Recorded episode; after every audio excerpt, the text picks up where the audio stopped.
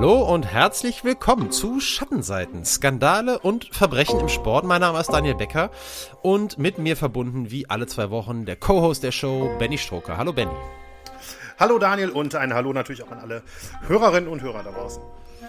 Benny, wir nähern uns unserer großen Jubiläumsfolge 50. Äh, darüber sprechen wir nachher auch noch. Heute sind wir erstmal dran mit Folge 49. Und bevor wir noch ein paar Dinge abzuarbeiten haben, um es mal so zu sagen, erstmal die Frage, was hast du uns heute für ein Thema mitgebracht?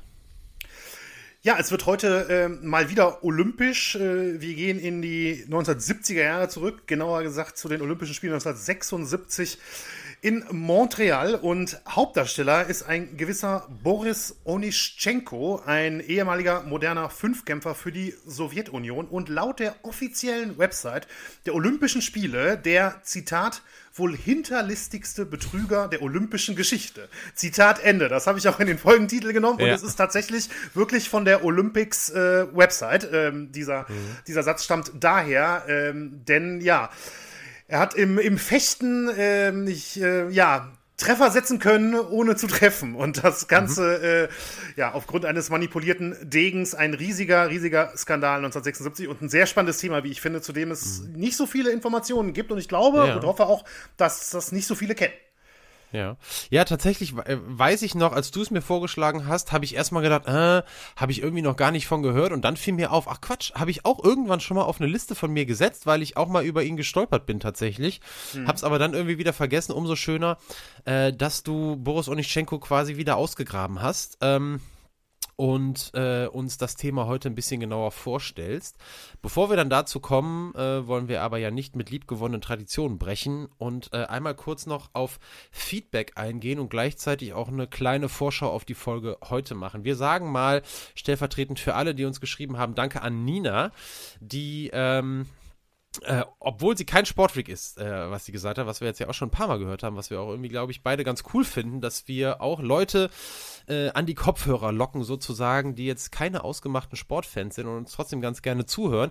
Die hat uns auch noch ein Thema vorgeschlagen, können wir auch mal einfach sagen. John E. Dupont, äh, ein, der Ringer David Schulz oder David Schulz umgebracht hat. Ich habe es ehrlich gesagt noch gar nicht weiter anrecherchiert, deswegen weiß ich gar nicht, welcher Landsmann David Schulz ist oder war. Ähm, und äh, da gibt es eine bekannte Doku, bekannt sage ich, weil du sie auf jeden Fall schon mal irgendwo gesehen hast. Ob, mir hat das Thema vorher noch gar nichts gesagt, aber der Film Foxcatcher und auch die Doku Team Foxcatcher. Ähm, vielleicht schon mal ein Tipp äh, für alle, die da selber schon mal ein bisschen ähm, weiß ich nicht, vorrecherchieren wollen, um es mal so zu sagen, oder sich das einfach schon mal anschauen wollen. Wir werden das auf jeden Fall mal genauer anrecherchieren und mal gucken, ob wir das ähm, in Zukunft mal einbauen können, weil an, an guten Themen mangelt es uns ja nicht. Aber vielen, vielen Dank an Nina erstmal für diese Mail und für den Themenvorschlag und wieder mal ähm, ja, die Bitte an euch, macht damit weiter. Wir freuen uns immer, wenn da Mails kommen. Und dann habe ich gesagt, wollen wir noch ganz kurz vorausblicken. Wir haben auch noch mehr Mails bekommen, die sich dann auch mit den Top 3 beschäftigen. Da haben wir ja auch zu aufgerufen in der letzten Folge. Ähm, dem sind auch einige nachgekommen und dementsprechend können wir mal vorwegnehmen, dass es für alle Fans der Top 3 Listen äh, die gute Nachricht gibt, dass wir sozusagen heute eine Top 3 XXL haben äh, da wir doch hinten raus, ich glaube, wir werden schon alleine sehr viel zu sagen haben zu unseren Listen. Äh, ich bin tatsächlich auch mal wieder gespannt, ob wir, wir machen ja heute die Top 3 der 1990er Jahre, ähm, ob wir da auch wieder Überschneidungen haben. Ich Keine Chance. Keine Chance? Keine Chance. Boah, Wahnsinn, ey. Da, das sprichst du jetzt aber, da bin ich mal gespannt, wie du da aus der Schublade kramst.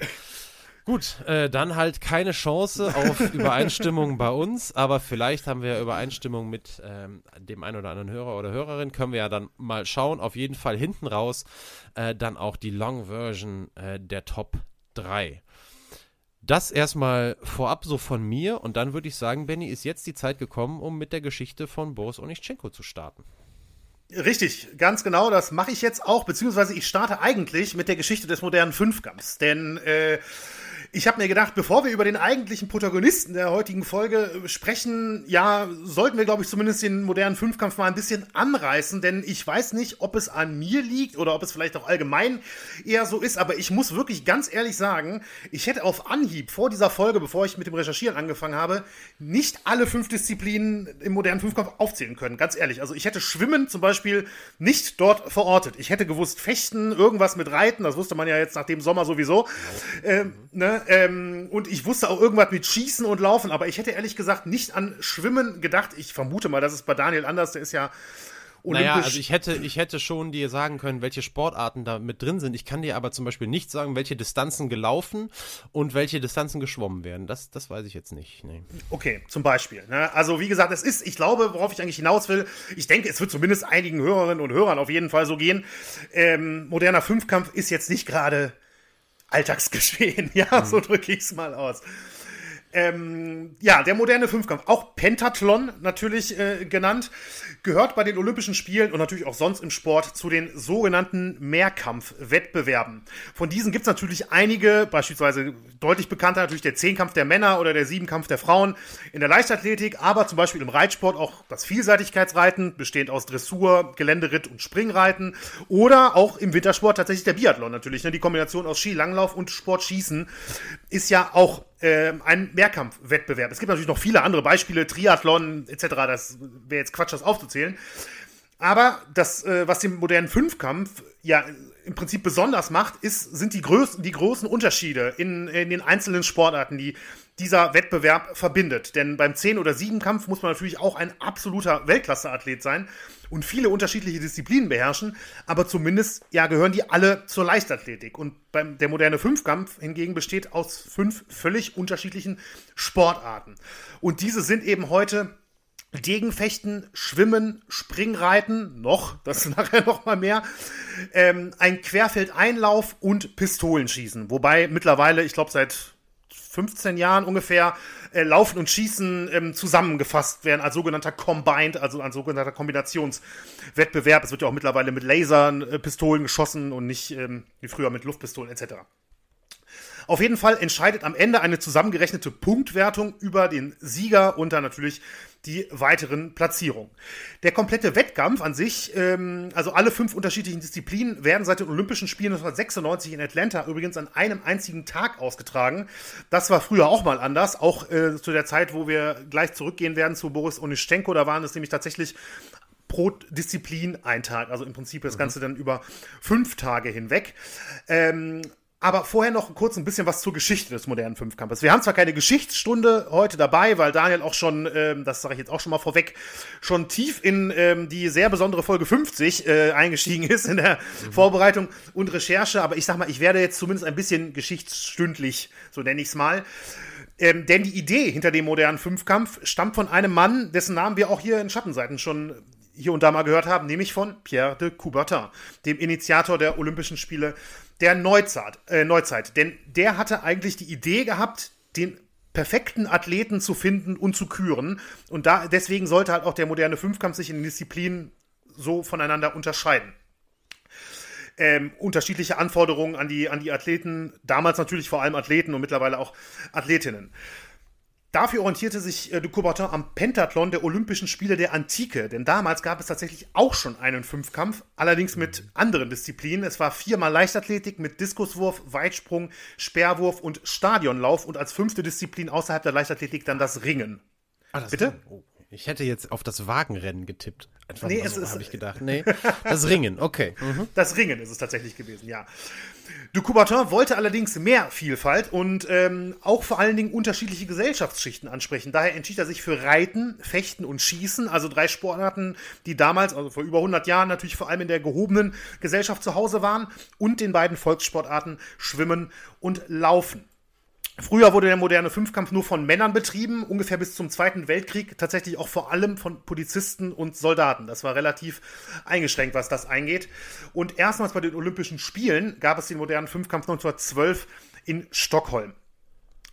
Der größte Unterschied von damals zu heute ist, während heutzutage Springreiten Teil des modernen Fünfkampfes ist, war es von 1912 bis 1984 ein Geländeritt. Also schon natürlich Reitsport, allerdings eine komplett andere Disziplin im Reiten. Und wie gesagt, dazu kommt dann jetzt noch diese Kombination aus Laufen und Schießen, die ich glaube seit 2009, habe ich jetzt hier nicht notiert, aber ich meine seit 2009 ähm, durchgeführt wird. Ja, früher eine reine Olympiasportart oder ein reiner Olympiawettbewerb. Mit Sportart tue ich mir gerade so ein bisschen schwierig, weil eigentlich sind es ja fünf Sportarten ähm, gibt es seit 1949 auch internationale Meisterschaften in den nicht-olympischen Jahren, wie Weltmeisterschaften beispielsweise im modernen Fünfkampf. Und Frauen die hatte ich vorhin schon mal angesprochen, die durften erstmals 1977 bei den Weltmeisterschaften in San Antonio in den USA teilnehmen. Damals aber nur in einem Testwettbewerb äh, ohne Wertung. Offiziell fanden die ersten Weltmeisterschaften der Frauen im modernen Fünfkampf dann 1981 in London statt. Und erstmals bei Olympia, tatsächlich wirklich, das hat wirklich lange gedauert, starteten die Frauen erst im Jahr 2000 in Sydney. Ja, wichtig noch auch zu wissen, auch für später, für äh, Onischenko und äh, und 1976 ist die Tatsache, ja, der moderne Fünfkampf ist grundsätzlich eine Einzelsportart, aber es gibt auch Staffelwettbewerbe und Mannschaftswettbewerbe. Die Mannschaftswettbewerbe waren sogar bis 1992 olympisch, sind sie heute nicht mehr. Wobei der Begriff Mannschaftswettbewerb eigentlich, finde ich persönlich, ein bisschen irreführend ist, da es ja kein separater Wettbewerb ist, sondern stattdessen wurden einfach die Punkte der drei Teilnehmer jeder Nation zusammengerechnet und am Ende, haben dann äh, die drei Nationen mit den meisten Punkten Gold, Silber und Bronze gewonnen. Also ich sag mal, ich finde, es ist eher eine Mannschaftswertung als ein Mannschaftswettbewerb, so wenn jetzt den mhm. Radsport, ne, ich meine, bei der Tour de France gibt es ja auch eine Mannschaftswertung. Die drei Besten bei jeder Etappe im Prinzip von jedem Team, da werden ja dann die Zeiten dafür aufgerechnet.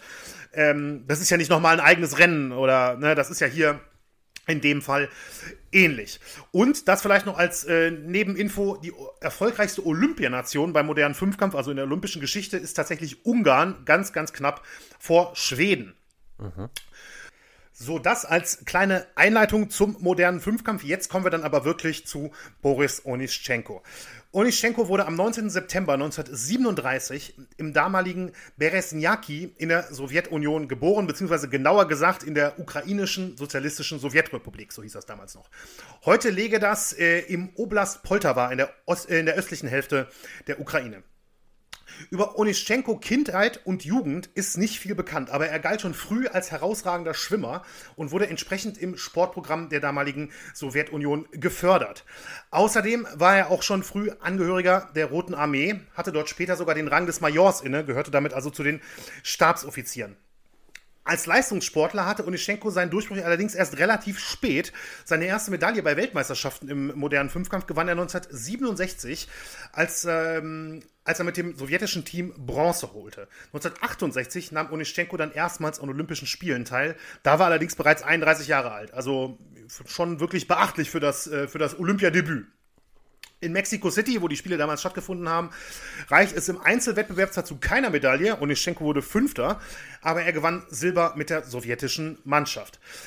Danach sollte sein Stern aber erst so richtig aufgehen. Bei den, Olymp äh, bei den Weltmeisterschaften 1969 gewann er Silber im Einzel und Gold mit der Mannschaft. 1970 folgten Bronze im Einzel und Silber mit der Mannschaft.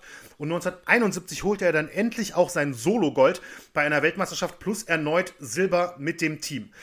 Und mit diesen großen Erfolgen startete Onischenko dann bei den Olympischen Spielen 1972 in München als großer Mitfavorit auf den Sieg. Und er hatte auch wirklich erfolgreiche Spiele. Für den ganz großen Wurf sollte es aber nicht reichen. Onischenko gewann zwar Gold mit der sowjetischen Mannschaft, musste sich im Einzel allerdings mit Silber begnügen. Dennoch, und ich glaube, das wird auch deutlich, wenn ich jetzt hier gerade die Erfolge so ein bisschen aufgezählt habe über die paar Jahre, zu diesem Zeitpunkt gehörte er bereits zu den absoluten äh, Topstars im modernen Fünfkampf. Mhm. Und in der Sowjetunion würde er da zu dem Zeitraum, äh, zu dem Zeitpunkt vor allem Anfang der 70er auch schon wirklich als Sports, äh, Sportstar gefeiert. Denn nachdem er 1971 bereits den Orden als verdienter Meister des Sports erhielt, bekam er 1972 auch noch den Orden des Roten Banners der Arbeit. Ein Orden, der für besondere Leistung in der Arbeit oder im öffentlichen Dienst verloren wurde. Also wirklich schon ähm, große, große Auszeichnungen für Onischenko. Und er blieb zunächst auch erfolgreich. 1973 und 74 gewann er bei der WM jeweils Bronze im Einzel und Gold im Team. Die Dominanz der sowjetischen Mannschaft in diesen Jahren war wirklich erschreckend. Ich habe mir die ähm, Listen, der Ergebnislisten nochmal angeguckt aus den, aus den Jahren 73, 74 bei den Weltmeisterschaften. In beiden Jahren gewannen alle drei russischen, äh, Entschuldigung, sowjetischen Teilnehmer Gold, Silber und Bronze. Also ähm, da war ja die Mannschaftswertung, da musste mhm. keiner mehr groß rechnen, um herauszufinden, wer da gewonnen hat, wenn, wenn die Top 3 drei schon alleine aus der Sowjetunion, äh, Sowjetunion stammen. Für Onischenko drohte allerdings danach sein Stern zu sinken, denn 1975 konnte er sich, immerhin mittlerweile auch knapp, äh, auch schon fast 38 Jahre alt, nicht für die sowjetische WM-Mannschaft qualifizieren und musste erstmals seit Jahren bei einem großen Turnier im modernen Fünfkampf zusehen. Er träumte aber noch von seiner letzten großen Chance, nämlich auf olympisches Gold im Einzel. Dieser große Titel, der blieb ihm ja bislang verwehrt Und äh, klar kann man verstehen, ähm, bei so einer Mannschaftswertung sicherlich nett, auch dann die Goldmedaille mitzunehmen, für die Sportler sicherlich auch toll. Ähm, aber ich glaube, das Einzelgold bei Olympia, das, das steht dann doch für jeden doch nochmal ein bisschen drüber. Und äh, ja, nur ein Jahr später sollten dann eben die Spiele in Montreal in Kanada stattfinden. Und Onischenko war zwar immer noch ein großer Name, aber eben, ja, 1975 der kleine Durchhänger, nicht qualifiziert für die sowjetische WM-Mannschaft. Hier musste er sich erstmal gegen die starke Konkurrenz bei der Qualifikation durchsetzen, um eben diesen Traum vom Einzelgold zu wahren. Dort und bei den sowjetischen, äh, sowjetischen, Meisterschaften zeigte er dann aber wieder bessere Leistungen und es reichte für die Qualifikation. Kurz vor den Olympischen Spielen gewann er auch noch ein Turnier, also zeigte sich in, in Topform offensichtlich. Mit knapp mit mittlerweile 38 Jahren ähm, wollte er dann wirklich seine letzte Chance nutzen und er ging in Montreal nochmal an den Start. Sein klares Ziel eben Gold im Einzelgewinn und er galt erneut als Mitfavorit. Doch am Ende sollte er nicht als Einzel-Olympiasieger in, äh, in die Geschichtsbücher eingehen, sondern, und da zitiere ich nochmal vom Anfang die Olympia-Website, als der wohl hinterlistigste Betrüger der olympischen Geschichte. Ja, aber bevor wir zu dem großen Skandal bei Olympia 76 kommen, jetzt kurz eine kleine Pause zum Durchatmen und ein bisschen Musik. Ihr kennt das und dann ähm, kommen wir dann auch gleich wirklich direkt zu den Spielen 76 und eben diesem, ja, wirklich fast irren Skandal, muss ich wirklich sagen, weil ähm, ja, da steckt ein bisschen mehr hinter, sag ich mal, als in Anführungszeichen hinter einem Doping, äh, plumpen Dopingvergehen. Denn das ist wirklich äh, faszinierend. Also meine Meinung jetzt schon mal vorweg. Alles klar, bis gleich.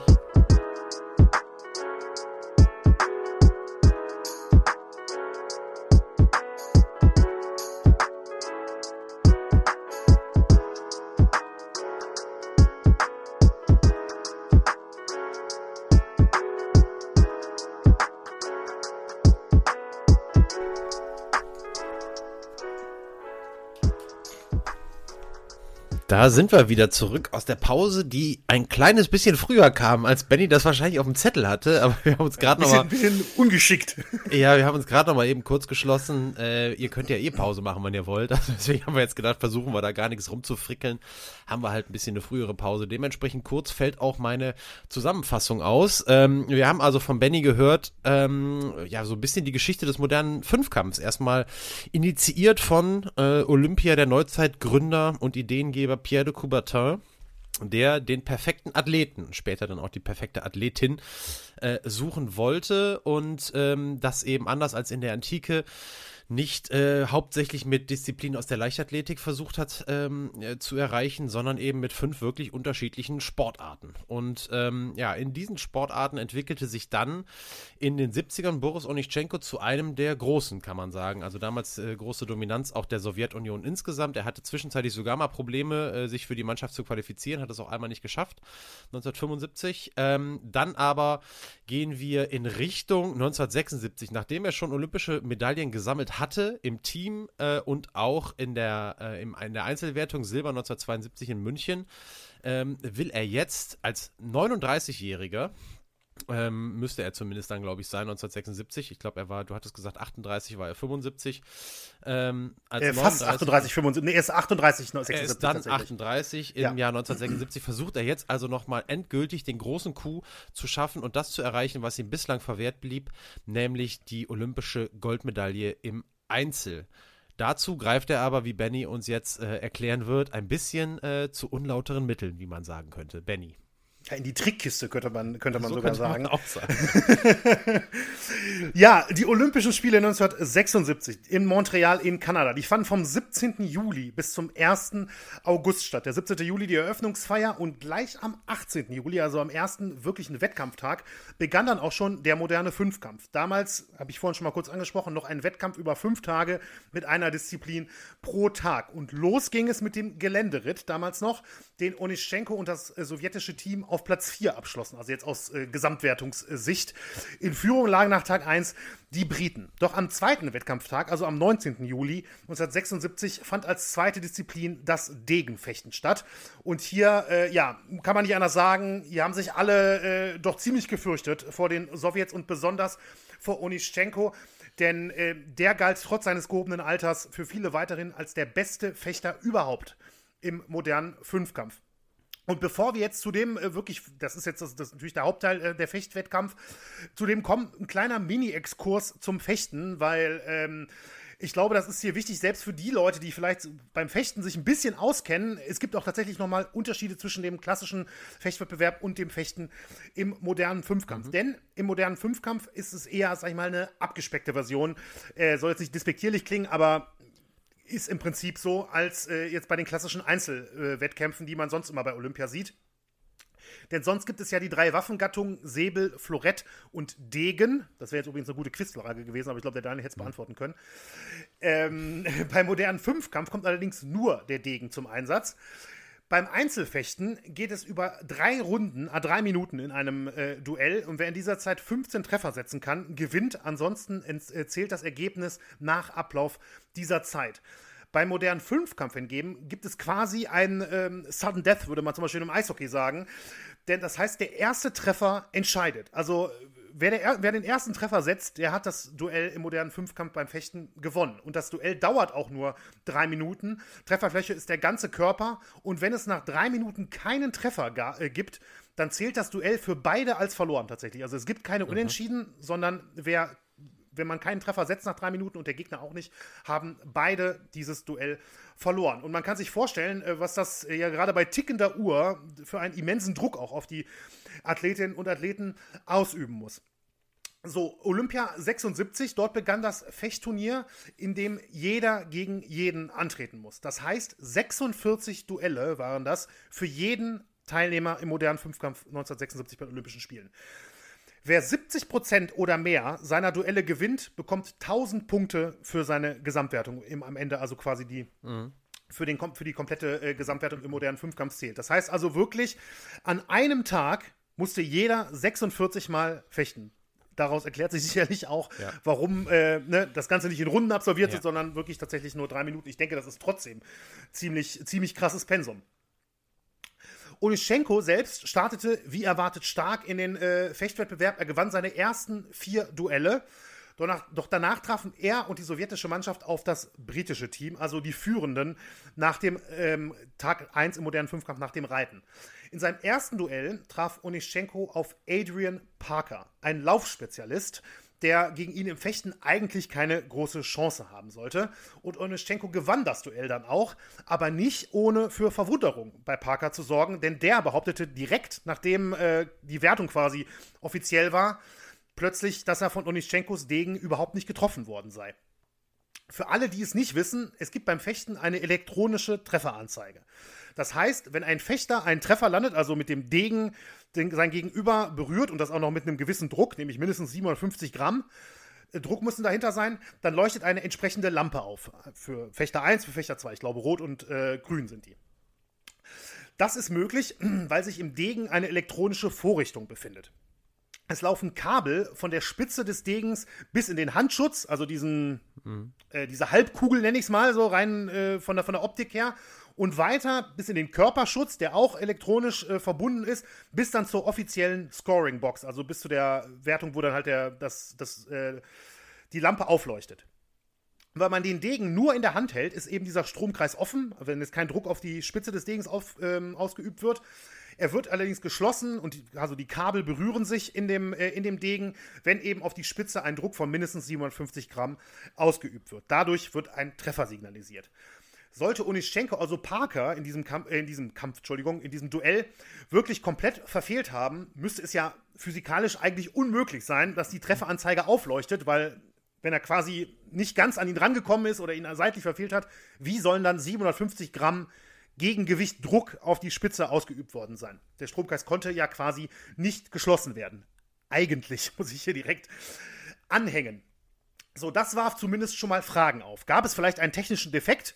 Äh, falls nicht, dann ja, dann wirkte Onischenkos Stoß schon fast zu gut, um wahr zu sein. Ähm, so nach dem Motto, war er vielleicht so schnell, dass man es hätte gar nicht sehen können. Parker riss sich auf jeden Fall die Maske vom Kopf und protestierte beim Schiedsrichter, dass er nicht getroffen worden sei. Aber der Schiedsrichter wies den Protest zurück und verwies darauf, dass alle Degen vor dem Wettbewerb untersucht wurden. Also der Schiedsrichter schloss in diesem Moment eigentlich einen technischen Defekt oder irgendwas anderes ähm, im Prinzip aus. Der Treffer zählte und Onischenko gewann, gewinnt das Duell gegen, äh, gegen Parker ganz offiziell. Die Briten hofften nun auf ihren Kapitän, auf einen gewissen Jim Fox. Und für Fox waren es bereits die vierten Olympischen Spiele. Er war ein echter Star bei den Briten und er hatte auch zuvor schon Duelle mit Onischenko in den Jahren zuvor. 1972 in München zum Beispiel. Als Onischenko Silber gewann, wurde Fox Vierter. Der war also selbst ein absoluter Weltklasse-Fünfkämpfer und verpasste in München nur ganz knapp eine Medaille. Aber beide waren über die Jahre nicht nur Rivalen, sondern laut Fox selbst sind sie auch Freunde geworden über die Zeit hinweg. Und jetzt stehen sie sich halt in Montreal erneut gegenüber. Und äh, wie gesagt, die große Hoffnung für die Briten, dass äh, Fox vielleicht Onischenko hier Einhalt gebieten kann im Fechten, denn er hat ja fast übermächtig ausgesehen, die ersten fünf Duelle bereits klar gewonnen offiziell. Ja, und nach über zwei Minuten in diesem Duell gab es auch noch keinen Treffer. Also es war offensichtlich äh, eine ziemlich, ziemlich knappe Angelegenheit. Und die Uhr läuft gnadenlos runter. Wir sind in der letzten Minute und nicht vergessen, das habe ich vorhin schon erwähnt, wenn keiner trifft, verlieren mhm. beide das Duell. Es sind noch 40 Sekunden auf der Uhr als Onischenko einen Angriff startet, aber Fox ist wachsam und weicht zurück. Onischenko verfehlt deutlich und sein Degen ist in diesem Moment sogar eindeutig über dem Kopf von Fox. Es gibt sogar tatsächlich ein Foto davon, dass man, äh, dass man sehen kann, wo eben, ich würde mal schätzen, vielleicht 20 Zentimeter über dem Kopf oder sowas ist ähm, Onischenkos Degenspitze. Fox nutzt diesen Moment selbst für einen Konter und trifft Onischenko auf die Brust. Er ist sich in dem Moment sicher, er muss dieses Duell gewonnen haben. Er hat, ähm, Onischenko hat gerade verfehlt, Fox hat getroffen. Das, das Ding geht an äh, die Briten, aber die Trefferanzeige hatte kurz vor Fox Treffer schon aufgeleuchtet und einen Treffer von Onischenko angezeigt. Das Problem, Wiederholungen zeigen eben, dass genau in dem Moment, als Onischenkos Trefferanzeige aufleuchtet, sein Degen gen Himmel zeigt. Also genau in diesem Moment. Es konnte auch kein anderer mhm. Treffer irgendwie gewesen sein in den Sekunden davor oder so. Mhm. Das kanadische Team, also das Heimteam in Montreal, saß im Publikum und schaute zu und der Coach sagte daraufhin zu seinen Athleten, Zitat, Jungs, Onischenko ist so schnell, man kann den Treffer nicht mal sehen. Aber die Wahrheit war, was seine Athleten ihm antworteten, nämlich, Coach, er hat ihn nicht mal berührt. Und äh, ja, der Schiedsrichter kommt in diesem Fall, das war der gleiche Schiedsrichter wie in dem äh, Parker-Duell, auch zur gleichen Schlussfolgerung und annulliert den Treffer sofort. Onischenko selbst protestiert auch nicht, sondern gibt zu, dass er nicht getroffen hat. Er entschuldigt sich und bietet dann an, seinen Degen zu wechseln, weil eben jetzt die Vermutung äh, auftaucht, okay, gegen Parker war es schon komisch, jetzt hat es wirklich jeder gesehen, so quasi. Ähm, hier muss es irgendwie einen technischen Defekt geben mhm. bei den Kabeln oder sowas. Könnte ja theoretisch sein, keine Frage, ist ja Elektronik. Ne? Aber Fox selbst vermutet, dass mit Onischenkos Degen etwas nicht stimmt, besonders auch, weil er das Duell gegen Parker ebenfalls beobachtet hatte. Fox allerdings glaubt zu diesem Zeitpunkt noch nicht an Betrug. Wie gesagt, die beiden sind eigentlich ganz gut befreundet, auch wenn sie natürlich in unterschiedlichen Mannschaften sind. Ähm, Fox selbst geht von einer Fehlfunktion aus und er fordert eine Untersuchung des Degens, weil er befürchtet, dass es sonst in weiteren Treffern wieder zu vermeintlichen Treff äh, in, Entschuldigung, in weiteren Duellen wieder zu vermeintlichen Treffern kommen könnte, die eben gar keine waren. Eine Untersuchungskommission will danach den Degen von ähm, Onischenko untersuchen. Das Ganze wird ein bisschen unterbrochen. Das ist jetzt schwer zu sagen für mich. Das kann man auch nicht so wirklich nachvollziehen. Aber es muss ein bisschen gedauert haben, denn die so es reicht dazu, dass die sowjetische Mannschaft behaupten kann, der Degen sei verloren gegangen. Mhm. Allerdings ähm, schafft wie auch immer die Kommission den Degen doch noch zu sichern. Und ähm, in der Zwischenzeit geht allerdings das Duell weiter. Onischenko nutzt einen anderen Degen und gewinnt tatsächlich auch mit dem anderen Degen dann offiziell gegen Fox und fünf seiner nächsten sieben Duelle ebenfalls. Während das allerdings passiert, also Onischenko noch äh, im Prinzip den Rest aus dem Fox-Duell und dann noch sieben weitere Duelle ähm, gemacht hat, wird in der Zwischenzeit wird eben dieser ominöse Degen untersucht, der diese komische Fehlfunktion aufgewiesen hat. Und die Sachverständigen sind, als die mit der Untersuchung des Degens fertig sind, werden die wahrscheinlich selbst ihren ähm, Augen kaum geglaubt haben.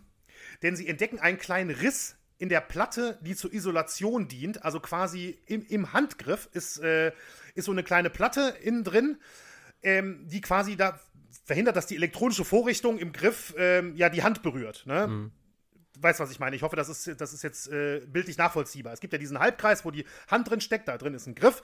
Und äh, über der Hand quasi ist so eine kleine Platte, die quasi im Prinzip die ganze Verkabelung und die ganze Elektronik abtrennt von der. Also ich kann es mir äh, ganz gut vorstellen, so wie du es erklärst, ja. Dann, das ist schon mal gut. So. Und es stellte sich dann heraus, dass ein kleines Loch in den Griff des Degens gebohrt wurde. Und dieses Loch war mit einem kleinen Stück Leder ummantelt, um das Ganze nicht so auffällig zu machen. Und in diesem äh, Loch befand sich ein kleiner metallischer Knopf. Und dieser Knopf war so mit den Kabeln im Degen verbunden, dass Onischenko quasi per Knopfdruck, äh, per Knopfdruck mit zwei Fingern den Stromkreis schließen konnte, wodurch ein, eben ein Treffer angezeigt wurde. Also quasi, er musste, also vermutlich wird es so konstruiert worden sein, dass es vielleicht nicht ein Finger reicht, damit es nicht aus Versehen irgendwie passiert, mhm. sondern dass das dass es schon bewusst gemacht werden muss. Eben, dass man zwei Finger braucht.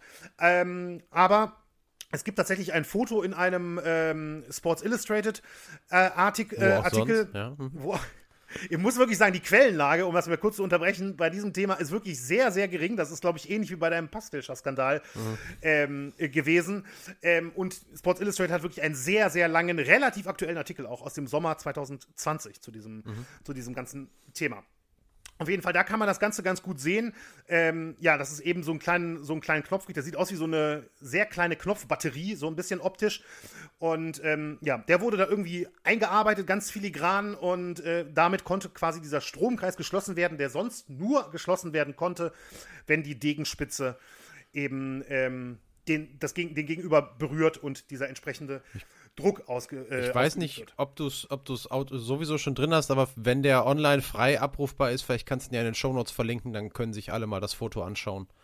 Ja, das ist eine äh, gute Idee. Nee, hatte ich tatsächlich nicht. Ähm, englischsprachige Quelle, aber, ähm, aber allein fürs hast, Foto. Hast recht. Allein fürs Foto lohnt ja. es sich. Und da ist auch das Foto zu sehen, wo eben ähm, Onischenko ja über den Kopf mhm. okay. stößt, quasi. Das ist da auch noch mitzusehen. Also du hast, du hast recht, absolut. Aus, äh, rein aus Bildsicht lohnt sich das schon. Ja, also wie gesagt, nach die, die äh, Untersuchungskommission das eben entdeckt hatte in dem Degen, war allen klar, okay, das ist hier keine Fehlfunktion gewesen, äh, warum ausgelöst wurde, sondern das ist ganz, ganz klarer Betrug. Onischenko wird danach mit dem Ergebnis der Untersuchung konfrontiert und beteuert seine Unschuld. Er soll später sogar behauptet haben, dass das gar nicht sein Degen sei und er aus Versehen den eines Teammitglieds genutzt haben soll. Allerdings eine Ausrede, die nicht wirklich standhalten konnte, weil es sich um einen Linkshänder-Degen handelte und Onischenko war der einzige Linkshänder in der sowjetischen Mannschaft. Das ist ja also, geil. War an der Stelle auch definitiv überführt. Ja, das Urteil folgte sofort. Boris Onischenko wird disqualifiziert und von den Olympischen Spielen in Montreal ausgeschlossen. Wieder im olympischen Dorf sollen dann sogar Mitglieder des sowjetischen Volleyballteams äh, versucht haben, ihn aus dem Fenster zu werfen, weil er in ihren Augen Schande über das ganze Land gebracht hatte. Glücklicherweise ist es dazu allerdings nicht gekommen. Das äh, wurde, wurde irgendwie verhindert.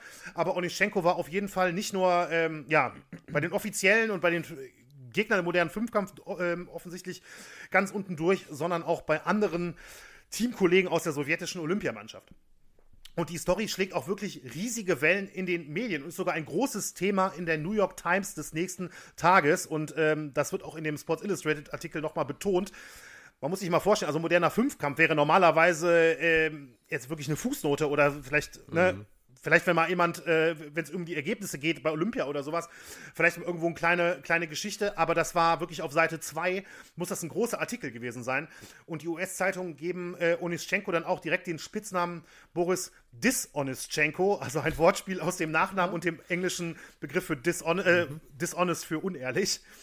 Wie ich finde, auch ein durchaus gelungenes Wortspiel, ja. meiner Meinung nach. Ähm, also wie gesagt, das ist das ganze Ding schlägt riesen, riesengroße Wellen und äh, die Disqualifikation ist natürlich auch für die ganze sowjetische Mannschaft. Ähm, man darf ja nicht vergessen, ne, Mitte der 70er Jahre, Kalter Krieg und so weiter. Das wird auch von den Medien total aufgebauscht. Die Betrüger aus der Sowjetunion etc. Ähm, das ist also wirklich für die ganze sowjetische Mannschaft und im Prinzip auch für das Land wirklich eine sehr, sehr, sehr, sehr peinliche und unangenehme Geschichte. Mhm.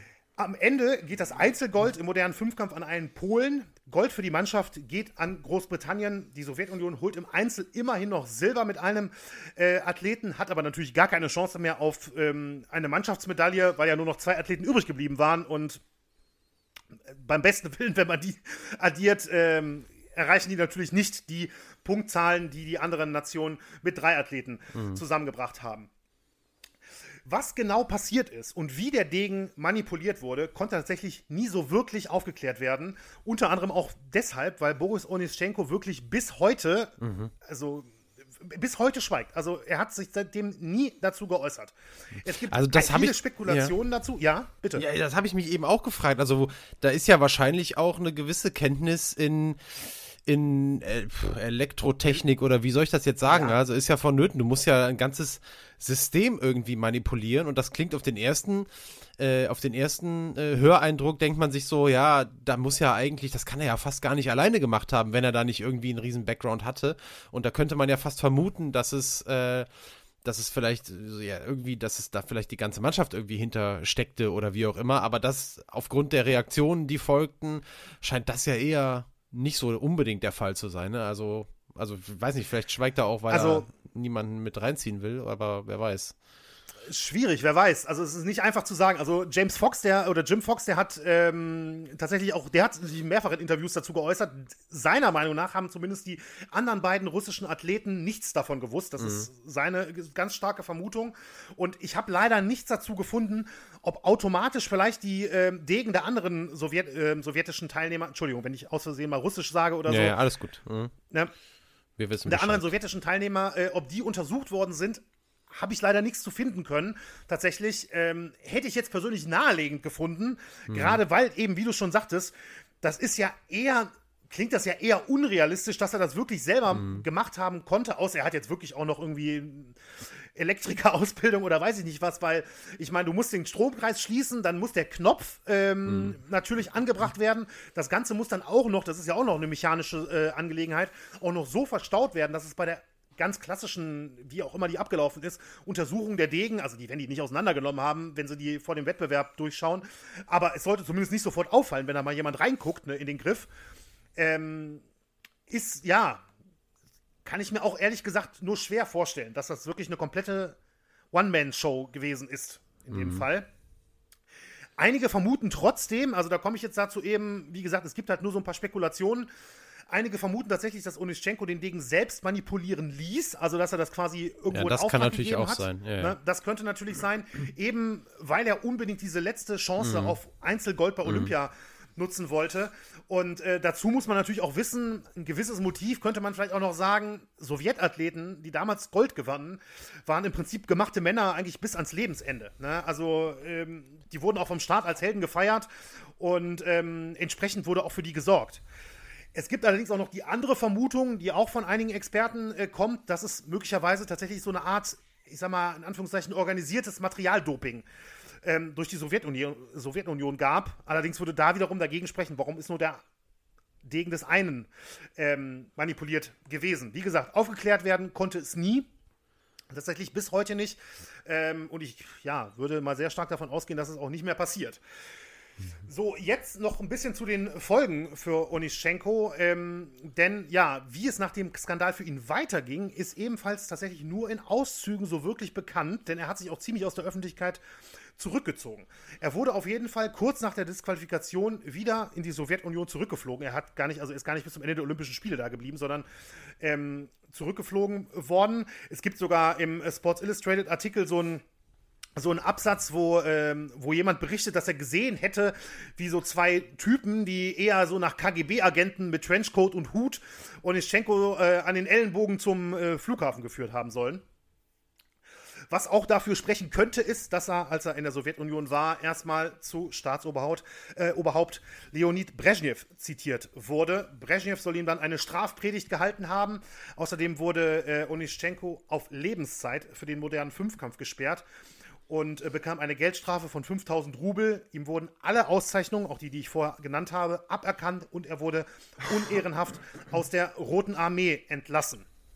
Danach soll er jahrelang seinen Lebensunterhalt als Taxifahrer in Kiew verdient haben. Es gibt auch noch eine andere Version, die behauptet, dass er schon wenige Monate nach dem Vorfall rehabilitiert wurde. Das ist eine Version, die, ähm, ja, sag ich mal, andere sowjetische Sportler erzählt haben, dass er also schon wenige Monate nach dem Vorfall rehabilitiert wurde und auch wieder in die Rote Armee aufgenommen, aufgenommen wurde. Und er soll danach jahrzehntelang in der Sportverwaltung in Kiew als Fechttrainer gearbeitet haben, ehe er dann quasi einfach in Pension gegangen ist. Mhm. Was davon genau stimmt und was nicht, lässt sich für uns heute ebenfalls nicht genau aufklären. Eben, wie gesagt, auch, weil Onischenko seit 1976 schweigt. Er hat das Geheimnis, wie es genau zu dem Betrug kam, bis heute für sich behalten und tatsächlich ist eben auch nicht so wirklich viel bekannt, was danach mit ihm passiert ist. Es gibt immer mal wieder so vermeintliche Augenzeugenberichte, da sagt mal jemand, ich habe den 2005 bei einem Fechtwettbewerb im Publikum gesehen oder so. Mhm. Ne, aber das ist alles, ja, ich würde schon sagen, eher mit Vorsicht zu genießen. Und Sports Illustrated hatte ich jetzt eben schon mal erwähnt, die hatten eben 2020 telefonisch tatsächlich kurz Kontakt mit ihm. Das ist für mich jetzt so persönlich der letzte wirklich offizielle Kontakt, den ich irgendwo finden konnte, den es äh, zu Onischenko gab. Irgendwann muss das im Frühjahr 2020 gewesen sein, weil sie ihn eben zu dem Fall interviewen wollten für die große Geschichte. Aber wie immer lehnte er ab. Das war also das Gespräch, laut dem Artikel war das Gespräch nach 40 Sekunden vorbei. Er hat gesagt, mhm. er möchte nicht darüber sprechen. Das ist eine, für immer noch eine offene Wunde für ihn. Und ähm, hat das Interview abgelehnt. Fertig. Ja, Boris Onischenko ist heute 84 Jahre alt, aber wie und wo er gerade lebt, ist sicherlich natürlich auch wegen des Kriegs in der Ukraine ähm, nicht bekannt. Also, wie gesagt, der letzte Stand 2020, wohl in Kiew, aber was seitdem ist, war, kann ich, kann ich jetzt leider nicht mehr aufklären. Ähm, ja, und damit kommen wir im Prinzip zum Ende dieser, wie ich finde, wirklich. Äh, wirklich völlig abgefahrene Geschichte eigentlich, mhm. weil ähm, was ja, dieses, also dieses, ähm, deswegen, was mich halt so von Anfang an in dem Thema so ein bisschen äh, nachdenklich gemacht hat, ist eben dieser hinterlistigste Betrug. Ne? Das, was halt die Olympische, die Website der Olympischen Spiele selber schreibt.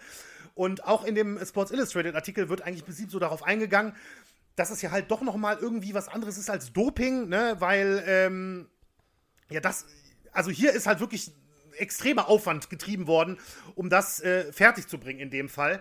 Und ähm, es ist so ein bisschen Materialdoping, würde ich es jetzt einfach mal nennen, ne? mhm. wie es auch manchmal Gerüchte gab oder so. Im Radsport hat vielleicht Fahrer A mal irgendwo einen kleinen Motor drin oder so, hast du bestimmt auch mal gehört in den, in den vergangenen 10, 15 Jahren, dass da mal mhm. immer mal wieder irgendwo so ein, sowas aufgetaucht ist, was nie äh, aufgeklärt wurde, so wirklich. Ähm, und das ist jetzt hier wirklich, ähm, ja, wie ich persönlich finde, auch gerade für die Zeit, für Mitte der 70er schon extrem fortschrittliches äh, technisches, mechanisches Materialdoping. Ja. Mhm.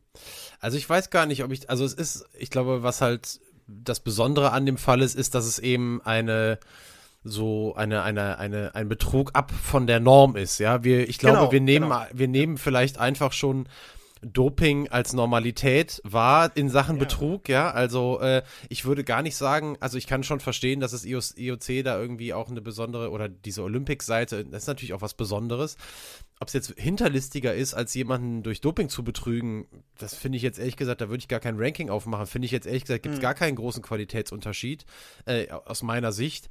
Aber ähm, die Geschichte dahinter ist eben so eine andere und so eine, ja, also ne, die, die hört man halt nicht so oft, während Doping eben ja äh, im Prinzip zur Normalität geworden ist und ähm, man das jetzt nicht mehr als Besonderheit irgendwie darstellen kann. Ähm, und das macht es natürlich auch ein bisschen, das muss man ja jetzt auch mal sagen, weil bei Doping ist ja immer so äh, schwer drüber zu lachen oder so, weil ähm, ne, da ist ja auch immer eine, eine, große eigene körperliche Gefahr mit verbunden und ähm, die sich ja teilweise auch dann erst Jahre später äußert. Ähm, und in dem mhm. Fall muss man ja sagen, da bleibt, da kommt man ja gar nicht aus, ohne mal zwischendurch drüber zu schmunzeln. Eben auch, ja. weil, weil es eben aufgedeckt wurde. Ne? Also wenn es jetzt erst, was weiß ich, wie viele Jahre später oder so und jemand, andere Teams oder andere Sportler wären um ihre Medaillen da betrogen worden, was im Übrigen ja auch bei Doping häufig der Fall ist, ja. Also zumindest, selbst mhm. wenn es später aufgeklärt wird, kriegst du die halt irgendwie nachträglich, aber der Moment der Medaillenzeremonie und so, der wird dir halt genommen, wenn sowas später ist äh, aufgedeckt wird. Und in dem Fall äh, wurde es ja sofort wirklich ähm, aufgedeckt. Und äh, das macht es dann auch irgendwie so ein bisschen witzig. Also ich muss sagen, ich finde find ich auch. Ich finde es bisschen lustig, ja. Finde ich auch, auf jeden Fall. Vor allen Dingen halt auch, weil es wirklich, muss man ja sagen, also warum wird es denn dann aufgeklärt? Weil er diesen Knopf hier offensichtlich auch ziemlich ungeschickt benutzt hat, ja. Also ja, ich meine, so. also, also, wenn es so deutliche Abstände ja. sind, ähm, also, ne? also ja, das ist das eine. Die Rede ist von knapp ja, 20 Zentimetern. Das ist natürlich schon echt eine Distanz. Also das ne, ist das eine, ne, dass er wirklich nicht weiß, wie er den Knopf benutzen soll. Und das andere ist ja, dass sein Kampfrekord nachher mit einem anderen äh, Degen ja zeigt, dass er ihn wahrscheinlich noch nicht mal gebraucht hätte. Er war ja, eben. er war ja auch ganz cool in Form. Ne? Also hat ja danach er, er galt ja eben auch noch als der, ja, ja. genau, er galt ja auch noch als der Topfechter mhm. überhaupt. Und ähm, wie gesagt, also es ist für mich ein absolutes Rätsel. Ähm, also dass Onischenko davon nichts weiß, äh, das, das ist natürlich unmöglich, weil er muss ja, ja den Knopf drücken. Den ne? Knopf also er kann ja, nicht, kann ja nicht unschuldig sein. Ähm, ob er jetzt der Alleinschuldige ist, das ist natürlich eine Frage, die wird keiner aufklären können, aber. Ja, gut, gut und wichtig an der, an der ganzen Geschichte ist eben, wie gesagt, dass das damals dann einfach direkt schon aufgeklärt wurde und äh, niemand um irgendwelche Medaillen dann nachher betrogen wurde. Außer, so könnte man natürlich argumentieren, seine beiden ähm, Teamkameraden, äh, die ja, gesetzt Fall. dem Fall, dass sie nichts, wirklich nichts davon wussten, die dann natürlich äh, in dem Fall ganz klar die Leidtragenden sind. Aber äh, ja, es ist äh, eine sehr kuriose Geschichte. Also es ist wirklich, ähm, wirklich krass und ich glaube, ich bin auch echt ein bisschen verwundert. Also wie gesagt, ich bin schon mal über den Namen gestoßen, auch immer mal wieder auf der Suche, aber gewesen. Aber auch, du sagst ja auch, die Quellenlage ist jetzt gar nicht so umfassend. Eigentlich schon krass, ne? Weil solche Geschichten doch eigentlich das Potenzial haben, hundertfach aufgearbeitet zu werden, weil es eben ja, so kurios ja. ist, ne? Aber umso schöner, dass, das dass äh, wir es gemacht haben, beziehungsweise dass du es gemacht hast ähm, für uns. Und äh, es hat sehr viel Spaß gemacht, dir dazuzuhören. Also es war eine sehr interessante und auch jetzt knackige Geschichte. Das gefällt mir auch ganz gut.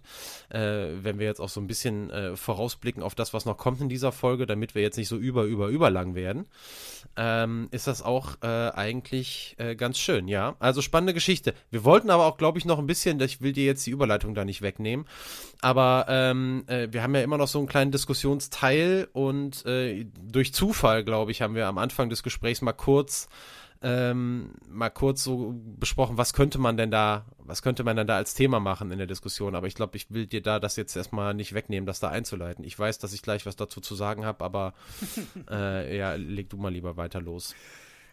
Ja, nee, alles gut, alles gut. Ähm, ja, also wir wollten, haben uns überlegt, wir sprechen so ein bisschen allgemein über den äh, modernen Fünfkampf. Ich meine, man, man, könnte vielleicht auch mal die Frage aufwerfen, wie modern ist eigentlich noch der moderne Fünfkampf? Ja, das ist eine gute Frage. Ähm, mhm. aber ähm, da weiß ich nicht, ob das nicht vielleicht schon philosophisch ist. Aber ähm, mhm. nein, es geht natürlich auch vor allen Dingen ähm, darum, ja, wie geht es jetzt überhaupt weiter in der Sportart? Denn oder in, der, äh, in dem Wettkampf, denn wir wissen, ähm, ja, das Springreiten hat ja in Tokio durch ähm, die deutsche Athletin Annika Schleu ähm, ist es natürlich unfassbar in die Schlagzeilen geraten. Also ich glaube auch, das waren, da kann man sich vielleicht vorstellen, wie es bei Onischenko 76 gewesen sein muss, zumindest in Nordamerika, glaube ich, weil ähm, da hätte nie im Leben, hätte da jemand so unglaublich ausführlich drüber berichtet und, äh, und in weiß ich nicht wie vielen Artikeln und auch noch in Folgeartikeln etc., ähm, wie dort, als eben dieses Pferd ähm, ja, ich glaube, das Annika muss man schon noch mal kurz erklären. Ja, ja, genau, ja. Genau, ja. Äh, also ich, klar, das werden sicherlich viele mitbekommen aber äh, ganz kurz, ganz kurz Fassung im Prinzip vor dem Springreiten ist ja so, dass es, dass die Pferde zugelost werden. Ne? Und ähm, ja, Annika Scheu hatte ein Pferd, mit dem sie überhaupt nicht zurechtgekommen ist. Und ähm, das Pferd hat schon im Prinzip bei der, äh, ja, bevor der eigentliche Wettkampf begonnen hat, ähm, hat das Pferd ja schon überhaupt nicht gemacht, was, ähm, was Annika Schleu wollte. Und es kam ja dann dazu, dass, ähm, dass dann hier, man erinnert sich an die Bilder, wo dann an der Trense so gerissen wird und gezogen wird. Ähm, Schleu fängt an zu weinen auf dem Pferd. Die Trainerin schlägt noch das Pferd. Das ist ja auch ähm, auf einem, äh, in Fernsehbildern zu sehen gewesen. Das ist ja zu einem totalen Skandal auch geworden ähm, bei Tokio. Und das führte auch dazu, dass gefragt wurde, okay, muss man Reiten, äh, den Reitsport im Prinzip im modernen Fünfkampf nicht ersetzen. Und es steht jetzt schon fest, dass bei den Olympischen Spielen 2024 in Paris zum letzten Mal Springreiten Teil des modernen Fünfkampfs sein wird. Wie genau es danach ersetzt werden soll, steht noch nicht so hundertprozentig fest. Radsport war mal im Gespräch, wird es aber nicht, das ist mittlerweile klar. Es wird jetzt getestet wohl demnächst mal. Ich weiß jetzt gerade nicht genau, wann das erste Mal ähm, soll das Ganze mit einem Hindernislauf ähm, durch einen Hindernislauf ersetzt werden. Das ist wohl jetzt momentan der Plan und der, ähm, der Test dafür. Aber äh, wie gesagt, Reiten soll wohl 2024 dann wirklich auch rausfliegen. Und ich muss persönlich sagen, ähm, alleine dieser Umstand, ähm, ich weiß jetzt nicht mehr genau, wie viel es war, aber ich glaube 20, 30 Minuten oder so nur, ne, vor dem Wettkampf sieht man zum ersten Mal das mhm. Pferd, mit dem man da äh, antritt, weil klar, der moderne Fünfkampf wird ja heute auch komplett an einem Tag ähm, ähm, durchgezogen. Logisch, ne? Also klar, steht man da irgendwie die ganze Zeit unter Zeitdruck, kann ich auch verstehen. Aber das kann ja nicht der Sinn dahinter sein. Also das, Ne, also, dass da mal irgendwas passieren kann, das ist ja, muss ja wohl irgendwie klar gewesen sein, finde ich persönlich so, ne? Aber äh, Daniel, ja, wie siehst du das denn überhaupt? Also, ich finde deine Frage, wie modern ist der moderne Fünfkampf überhaupt, überhaupt nicht philosophisch. Und ich finde, man kann das, man kann das sehr unphilosophisch beantworten mit extrem unmodern. Also, wir wissen einfach, ja, wir wissen auch einfach, äh, oder wir sind in einer, in einer, in einer, in einer Zeit, ähm, wo eben äh, Dinge wie zum Beispiel der Tierschutz einfach eine höhere Aufmerksamkeit glücklicherweise genießen, als das auch noch der Fall war, als Pierre de Coubertin mit der Idee um die Ecke kam, äh, den modernen Fünfkampf ins Leben zu rufen, ja. Ähm, und wir wissen, dass es überhaupt schon, ähm, auch schon lange große Diskussionen überhaupt über den Reitsport gibt. Ähm, und da eben auch so ein bisschen als Faustpfand auch immer die enge Beziehung zwischen äh, Reiterin, Richtig, Reiter ja. und Pferd äh, eben auch so ein bisschen das Ganze noch so, sage ich mal, wettmacht, ja, dass man äh, eben auch so, dass man sich vielleicht manchmal schwer tut, über Tierquälerei zu sprechen. Ich weiß ja noch, wir hatten ja auch mal die Folge Pferdemaler, die du ja damals gemacht hast, ja. da hatten wir ja auch den äh, als Interviewgast damals, jetzt ehrlich gesagt, komme ich nicht Dr. mehr auf den Pick. Namen, genau. Ähm, da ging es ja auch so ein bisschen um das Thema, ne? Und mhm. ähm, in dem Fall, wo man wirklich sagen muss, Pferde werden zugelost, das klingt also sowas von aus der Zeit gefallen. Grundsätzlich, ja. also erstmal, was das, ähm, was diese Disziplin oder die Sportart Reiten da angeht, das ist mal das Erste. Grundsätzlich ist meine persönliche Meinung dazu, dass das überhaupt eine der, Achtung, der blödesten blödesten Entscheidung bei Olympischen Spielen überhaupt ist. Also ich finde, das ist sowas von arbiträr und sowas von gekünstelt. Es interessiert mich überhaupt nicht. Also was, was hat das jetzt, der perfekte Athlet, ganz ehrlich, ey, der wird im Zehnkampf und im Siebenkampf gesucht. So, tschüss. Da brauche ich kein, da brauche ich kein Schießen und da brauche ich auch kein Reiten für. Ähm, das mit dem Fechten, ja, meinetwegen. Irgendwie ist, hat halt auch eine große olympische Tradition, ist in Ordnung.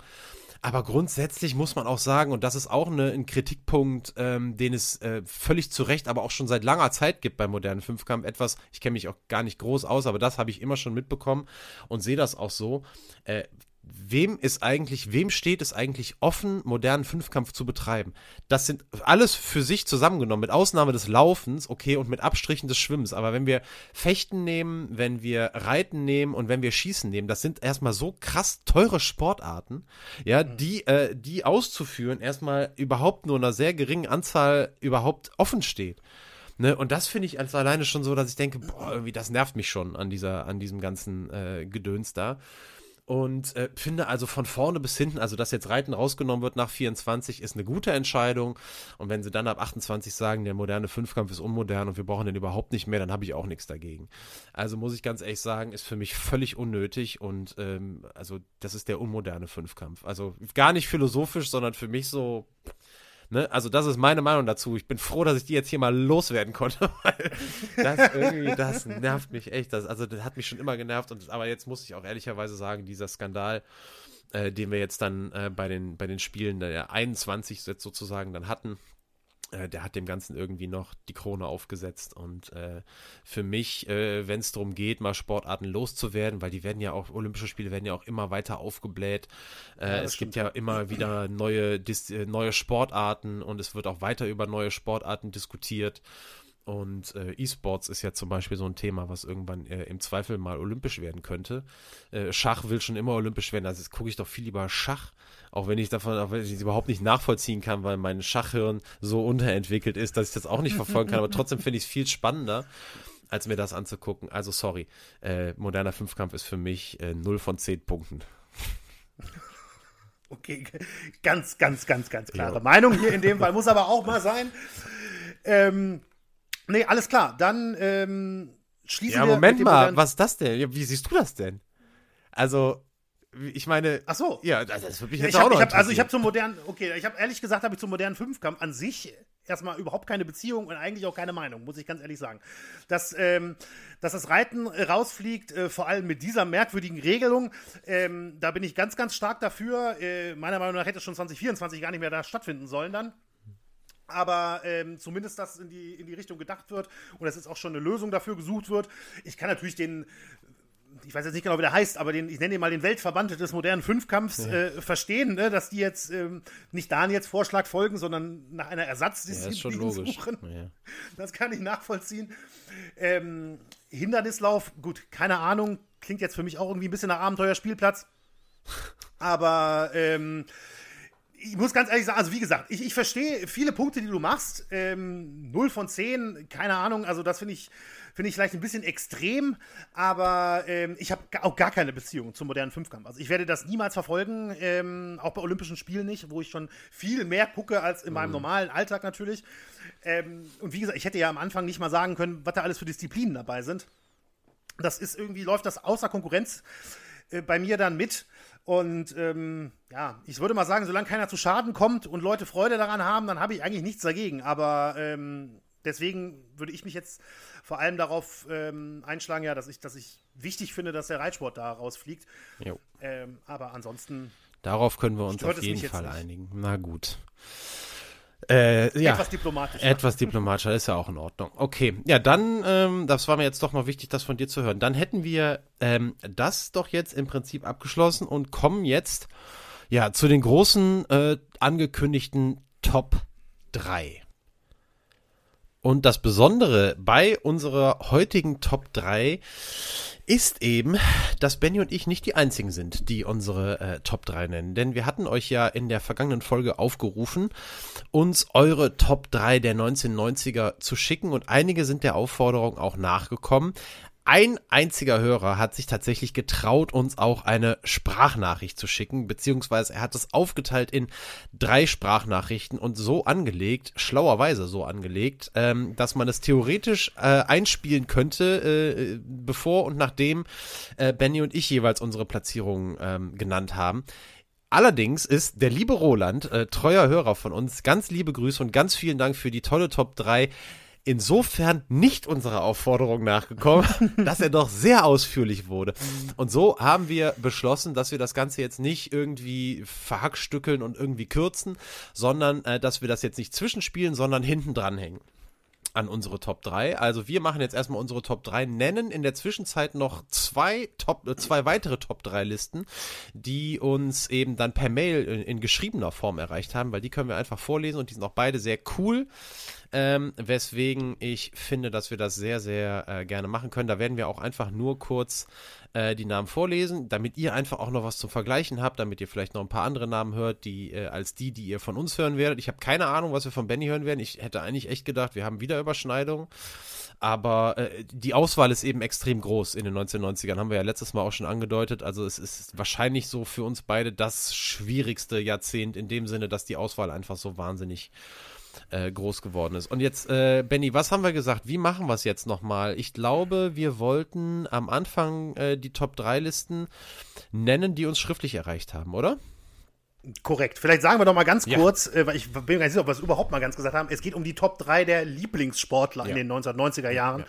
Ja, ne, äh, also es ist jetzt nicht der Meinung, unsere Top 3 äh, Top-Athleten, sage ich mal, ähm, und Athletinnen, sondern das ist jetzt genau. ganz sehr persönlich. Wie immer, wie sein. immer ist es ja sehr auf persönlichem Geschmack basierend und jetzt äh, erhebt nicht den Anspruch in Sports Illustrated die, die All-Time-Favorites äh, da wieder ich, zu spiegeln, genau. Ich schaue mal gerade eben in den Mails nach ähm, und äh, kann dann direkt hier mal eben was dazu sagen. Und zwar hat uns unter anderem Dominik geschrieben äh, der seine Lieblingssportler der 1990er gemacht hat und was ich sehr cool fand an dieser Liste ähm, war einmal, dass das cool auf den Punkt gebracht hat und zum anderen, dass es äh, drei Sportler sind, die ich jetzt überhaupt nicht auf dem Schirm gehabt hätte, um wirklich die in, als, als Lieblingssportler zu nehmen. Aber irgendwie erschließt sich das einfach sofort. Man sieht, das ist eben auch eine persönliche ähm, Liste. Auf Platz 3 nimmt er Lars Ricken, das fand ich schon mal einen überragenden Einstieg. Dementsprechend, ähm, ähm, ja, zu dieser Zeit schreibt er ein großer BVB-Fan, wie ihr wahrscheinlich auch wisst, 97 Dortmund Champions League gewonnen. Lars Ricken wird eingewechselt gegen Juventus Turin und macht ja mit einem überragenden Lupfer aus, weiß ich nicht, 30, 35 Metern äh, das Tor zum entscheidenden 3 zu 1 und bleibt natürlich bis heute so im Gedächtnis aller BVB-Fans und ebenso auch im Gedächtnis von Dominik. Auf Platz 2 nimmt er den Bruder des Protagonisten einer unserer Folgen. Wir haben damals gesprochen über Owen Hart, der damals tragisch im Wrestling zu Tode gekommen ist. Sein Bruder Brad the Hitman Hart war wahrscheinlich der bekanntere der beiden Brüder und einer der größten Wrestler der 1990er Jahre und hat deswegen äh, den Platz 2 bei Dominik belegt. Und Platz 1, auch richtig geil, Dennis Rodman, damals, äh, ja, oder wahrscheinlich immer noch einer der besten Defensive Player in der Geschichte der, ähm, der NBA, mit den Chicago Bulls damals drei Titel in Folge gewonnen und äh, ja, äh, das basketballerische Vorbild sozusagen in dieser Liste von Dominik. Und dann äh, Jochen, auch treuer Hörer bei uns, habt ihr auch schon häufiger mal gehört, der hat die Liste aufgeteilt in eine deutsche und eine internationale Liste. Ganz große Namen dabei. Michael Schumacher, Jan Ulrich, Henry Maske, äh, die deutsche Liste. Und international Michael Jordan, Miguel Indurain. Und jetzt musst du mir helfen, äh, Benny. Chris, ich würde mal sagen, Eubank. Ähm, Jochen ja. schreibt eher aus persönlicher Sympathie dabei, weil er aufgrund seiner Attitüde im Ring ein cooler Typ war und stilistisch, technisch sensationell geboxt hat geboxt hat, äh, da kommt deine Expertise. Kennst du, ja, was dumme Frage, du kennst ihn ja. natürlich. Ich kannte den überhaupt nicht. Also Chris Eubank ist äh, tatsächlich wirklich, also vor allem in, in England und in Großbritannien einer der größten Stars in den 1990ern gewesen seine Rivalität mit Nigel Benn vor allen Dingen. Äh, zwei Kämpfe waren das da. Äh, das waren wirklich, äh, also Straßenfeger, äh, hätte man vielleicht damals gesagt. Und ähm, ja, passenderweise hat auch tatsächlich Chris Eubank einmal gegen Graziano Rocchigiani mhm. Äh, geboxt. Den hat er ja zumindest auch erwähnt, ne, dass er mhm. den, glaube ich, auch immer äh, sehr sympathisch fand. Also Chris Eubank war auch mal in Berlin unterwegs. Irgendwann in der ersten Hälfte der 90er war das. Und sein Sohn, damit ende ich jetzt aber auch direkt, ist aktuell tatsächlich einer der ähm, aufstrebende Leute im Mittelgewicht. Also da jemand, der vielleicht bald mal eine WM-Chance kriegt.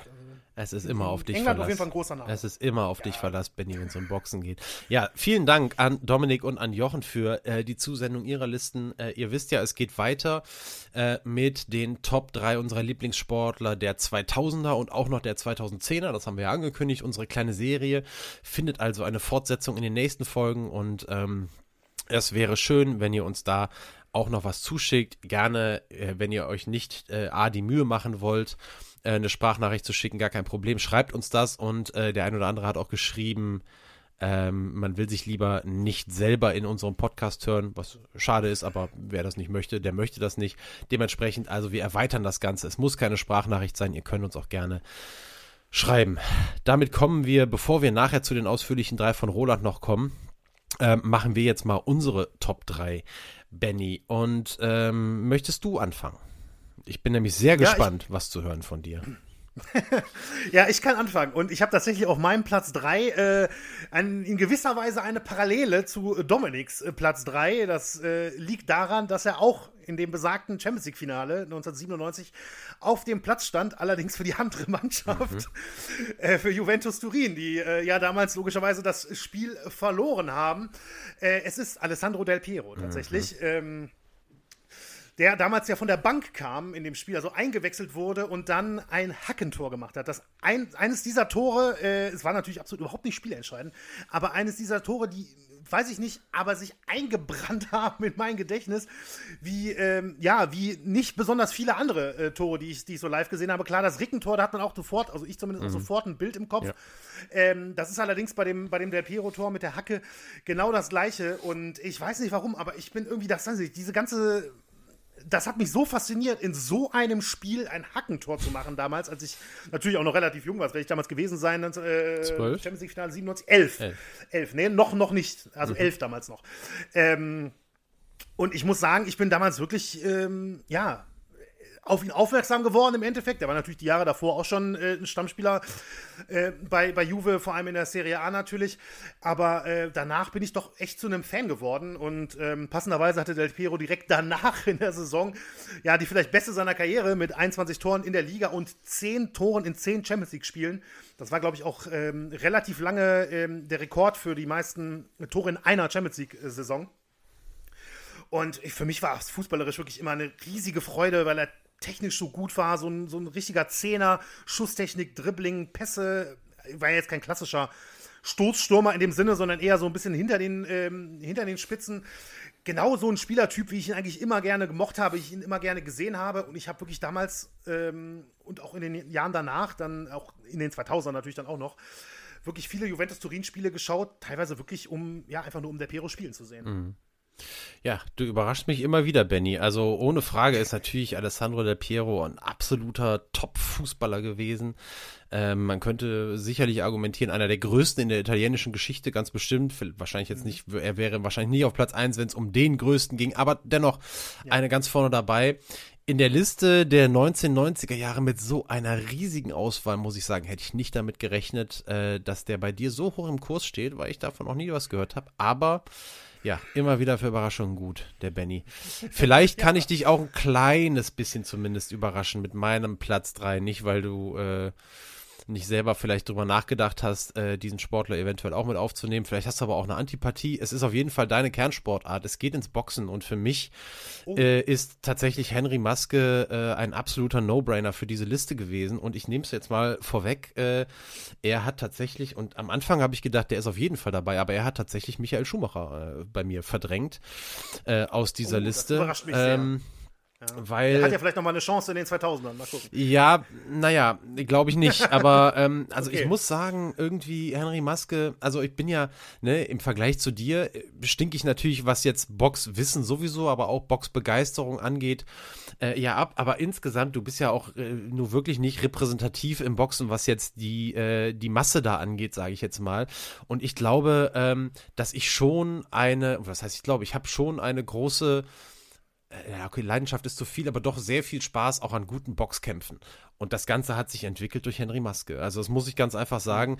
Äh, die 1990er, natürlich kann man rückblickend auch sagen, war das auch eine ganz große äh, Mediengeschichte, damals gepusht durch RTL, die, ähm, die das, ja, ich, wenn man es jetzt mal positiv auch sagen will, und das kann man in dem Fall vielleicht auch machen, also Boxen auch wirklich durch ihre Art und Weise, das zu übertragen, groß gemacht haben. Man kann das bestimmt auch kritisch sehen. Aber ähm, das war einfach die Phase als, als, als Jugendlicher oder Beginn der Jugendlicher damals. Ich bin 86 geboren. Ähm, und der letzte große Kampf vor dem Comeback von Henry Maske war ja dann 96 gegen, gegen Virgil Hill, den er dann verloren hat. Seinen damals äh, 31. Kampf, die erste Niederlage damals. Maske ja schon 88 Olympiasieger. Ich glaube damals noch im Mittelgewicht, später dann im Halbschwergewicht. Seit 1993 ähm, jahrelang Weltmeister gewesen, eben bis zu seinem letzten Kampf. Und was damit eben auch noch alles drumherum ging. Es gab ja das Lied Time to Say Goodbye, das damals dafür geschrieben wurde, was gefühlt 25 Jahre lang auf Platz 1 in den Charts war danach. Ich habe nochmal geguckt, bis zu 18 Millionen Leute haben damals die Boxkämpfe von Henry Maske im, im TV verfolgt. Wir hatten Axel Schulz zu Gast, der sicherlich auch Teil des äh, Boxbooms war in den 90ern, aber ich würde sagen, eher noch von Maske profitiert hat, als selber der große Protagonist gewesen zu sein. Natürlich hatte er die WM-Chance damals im Schwergewicht, was nochmal was anderes ist, aber trotzdem, und damit nochmal zurück zu Maske, muss ich für mich persönlich sagen, auch wenn ich heute viel mehr aufs Schwergewicht fokussiert bin, äh, als ich das, ähm, als, als auf andere Gewichtsklassen ähm, und die großen Kämpfe, Tyson Fury, auch, auch äh, Anthony Joshua und so weiter, das alles, also dafür auch wirklich aufstehe und das alles wirklich gucke, wenn es irgendwie geht, äh, hat niemand für mich so eine Strahlkraft entwickelt, wie Henry Maske das getan hat. Und äh, der Gentleman-Boxer, ich fand seine Art und Weise cool.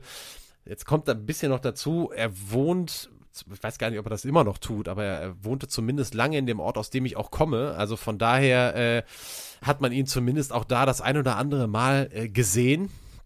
Und ähm, also keine Ahnung, Henry Maske für mich äh, der ganz, das ganz große Vorbild im Boxen und das ganz, der ganz große äh, Boxer, der da für mich den Durchbruch äh, zu dieser Sportart dafür gesorgt hat.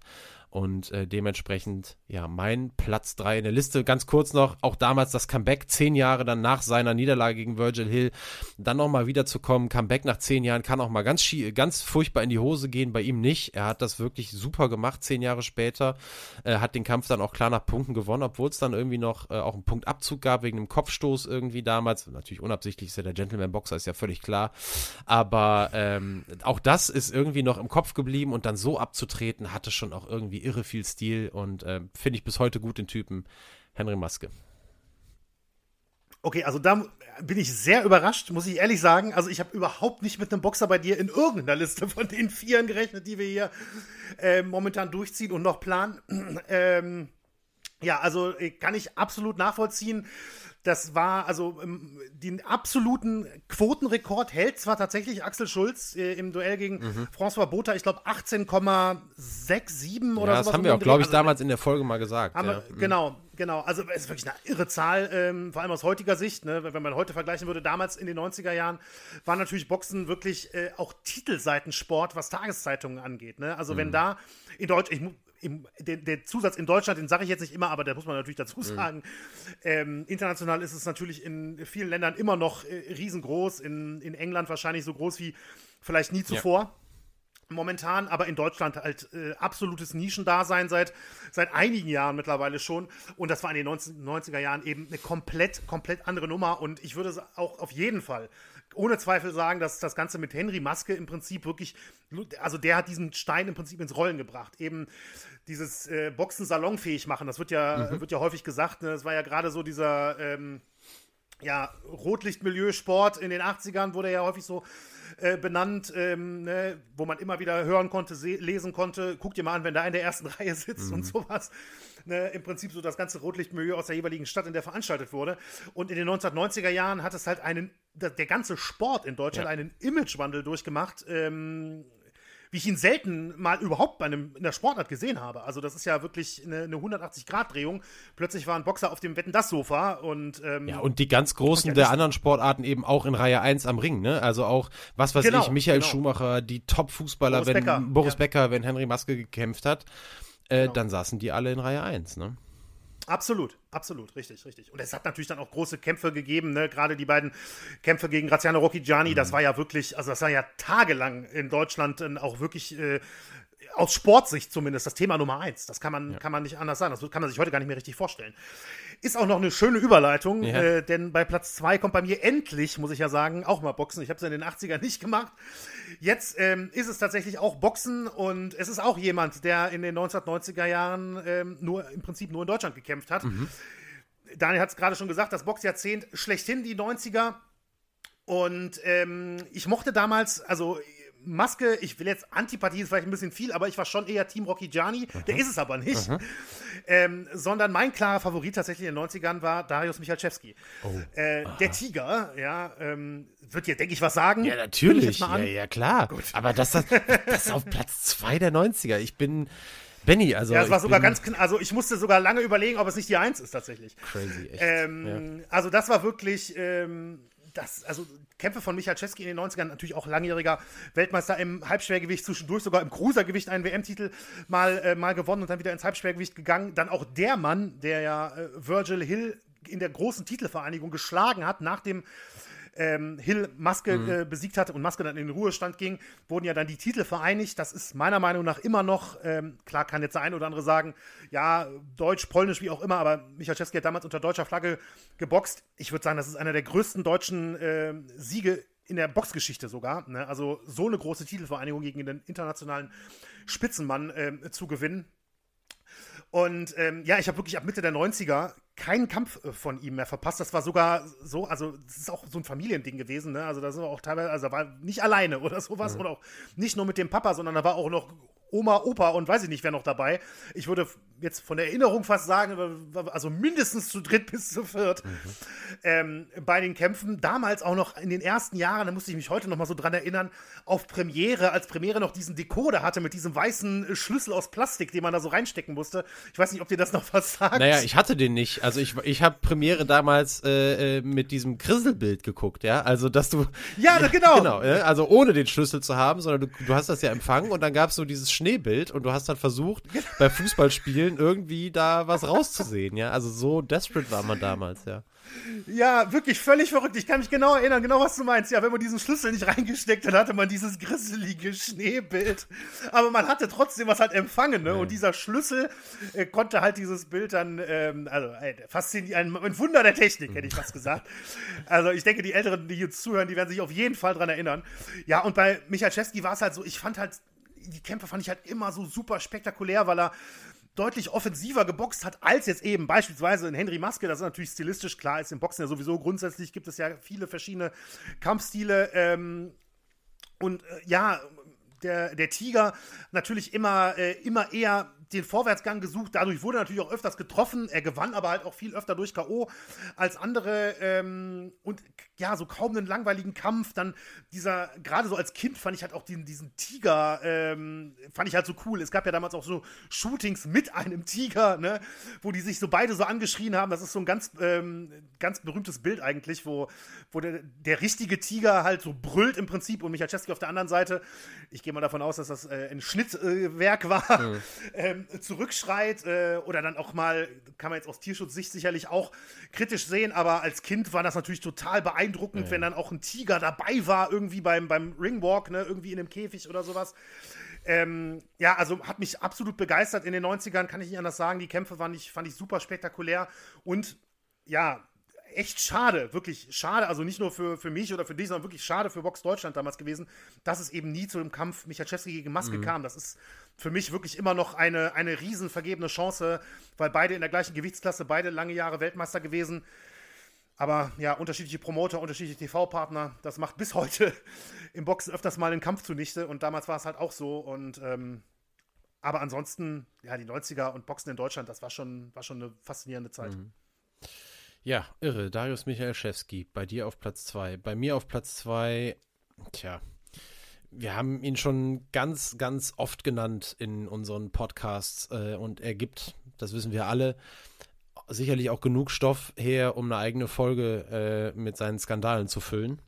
Ähm, aber dennoch ist es ähm, damals vielleicht das, was, was einem Idol da irgendwie am nächsten kam. Es ist sicherlich der Sportler, mit dem ich am meisten mitgezittert habe. Es geht um Jan Ulrich. Der durfte bei mir in der Liste nicht fehlen. Das war einfach völlig klar. Ich habe mm, im Nachhinein hader ich da immer mit, ähm, wenn Sportler eben auch betrogen haben, mutmaßlich betrogen haben, aber eben ja sehr wahrscheinlich betrogen haben.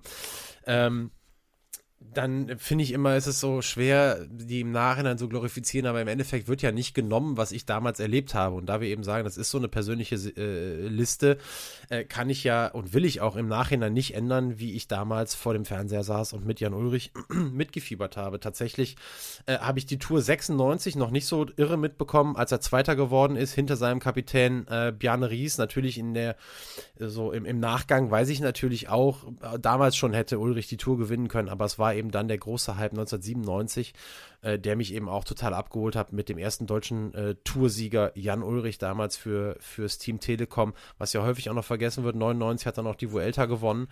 Ähm, damals, äh, Ende der 1990er Jahre, war Jan Ulrich der größte deutsche Sportler. Da, da bleibe ich bei und äh, das war für mich auf jeden Fall so.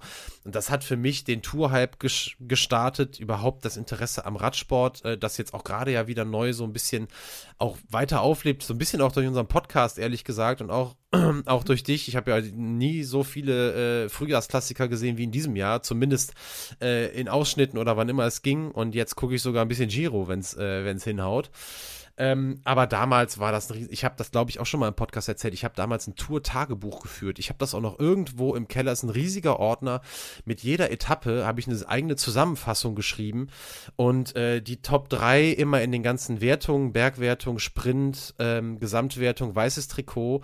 Dann saß ich mit meiner damals irgendwie relativ häufig, äh, Opa und Oma wohnten neben uns nach der Schule da gewesen und meine Opa, äh, gerade meine Oma, auch riesiger Tour de France-Fan. Und dann saßen wir dann da mit Landkarte und haben die Etappen geguckt. Und das Ganze natürlich ähm, initiiert durch Jan Ulrich. Ne? Klar, es gab eben auch die bitteren Zeiten, wo man eben mit ihm mitgelitten hat, äh, in, dem, in dem Denken damals noch, ist das vielleicht irgendwie sauber oder der Ulle ist bestimmt nicht gedopt, nur der böse Armstrong ist gedopt, äh, wo er dann immer verloren, aber das waren eben dann die 2000er Jahre und wir reden ja in diesem Fall über die 90er.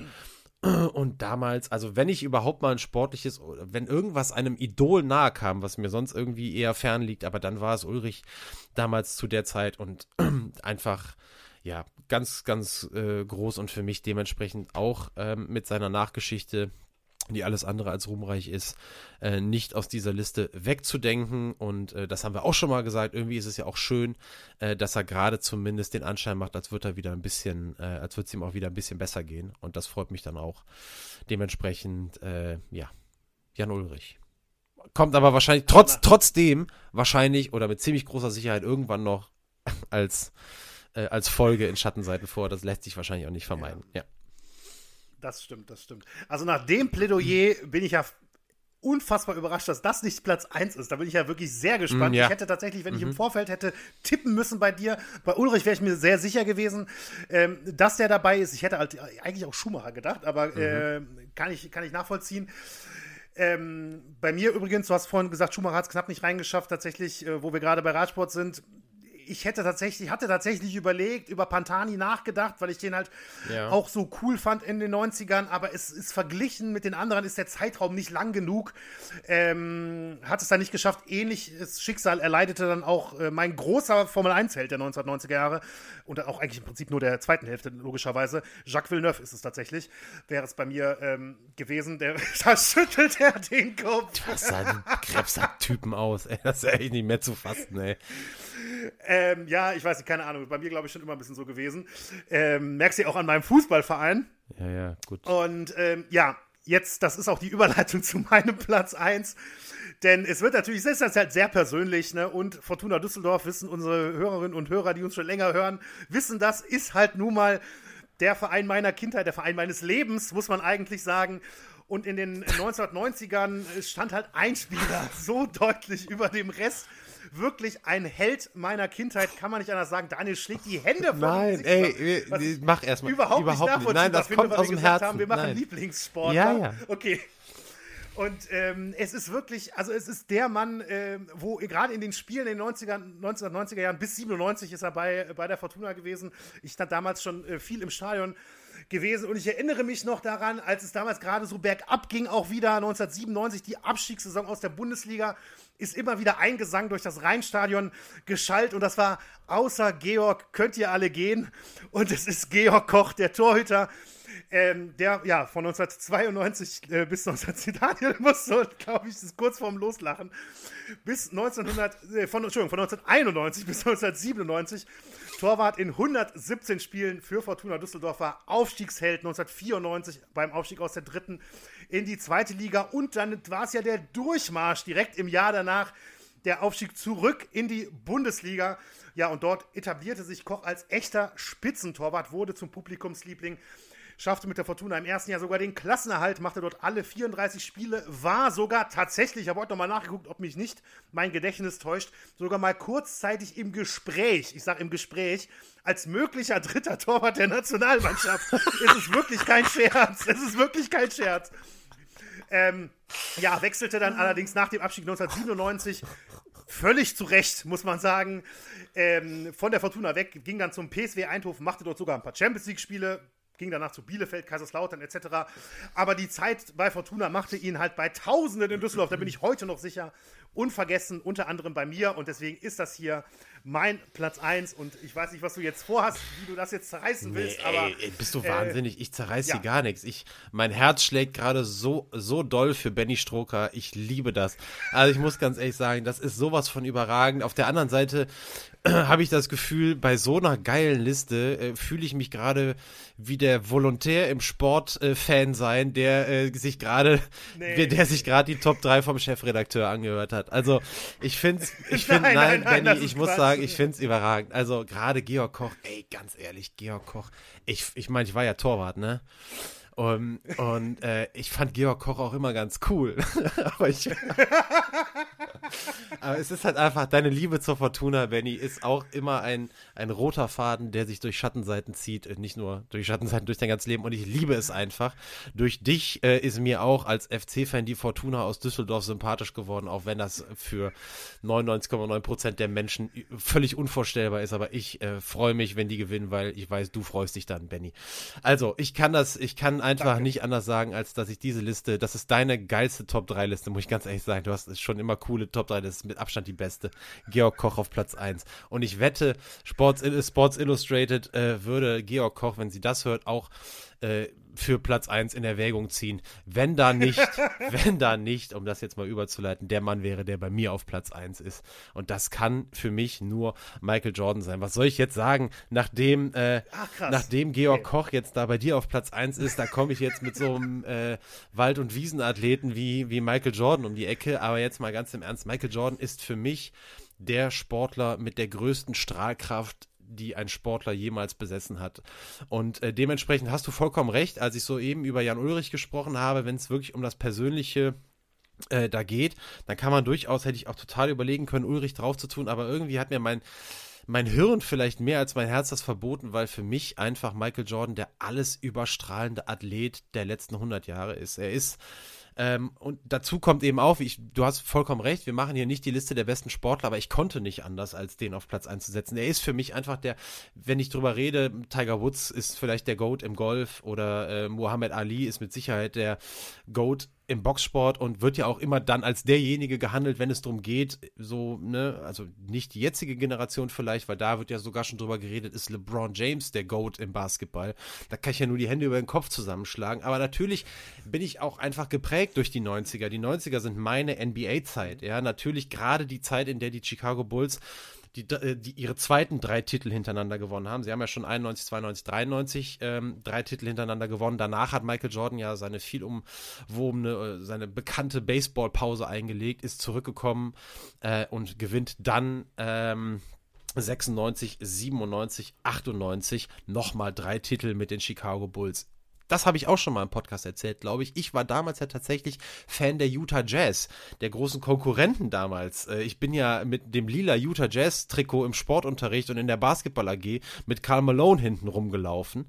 Ähm, aber ne, und habe irgendwie dann zu denen gehalten, aber irgendwie hat sich das ja dann auch alles wieder ein bisschen gesetzt. Gerade Karl Malone, äh, weiß man ja auch heute, war jetzt nicht die beste Wahl fürs Trikot, aber gut, damals war ich dann noch ein bisschen unkritisch und wusste das auch alles gar nicht. Wurst. Ähm, Im Endeffekt ist natürlich völlig klar, hat auch bei mir äh, Michael Jordan den Basketball-Hype ausgelöst. Es ist ganz klar. Und dann ähm, geht das natürlich, geht das natürlich bis heute weiter. Jordan ist ja auch ein riesengroßer Golf-Fan. Das ist ja für mich auch immer was. Und ne, Golf ist ja auch so meine, so ein bisschen meine neue Lieblingssportart da in dieser, in dieser Richtung. Nicht nur zum, zum selber spielen, sondern eben auch das Ganze, was drumherum äh, da passiert. Und Jordan hat nachher den Weg eingeschlagen. Der ist einfach so ein Competitor, so ein Wettkampftyp der konnte nicht ohne leben. Und das macht ihn, hat ihn sicherlich nicht immer sympathisch gemacht. Ganz viele haben ihn auch gehasst, gerade seine Gegenspieler und die von anderen Vereinen. Und er ist auch nicht darum bemüht, der sympathischste Typ zu sein.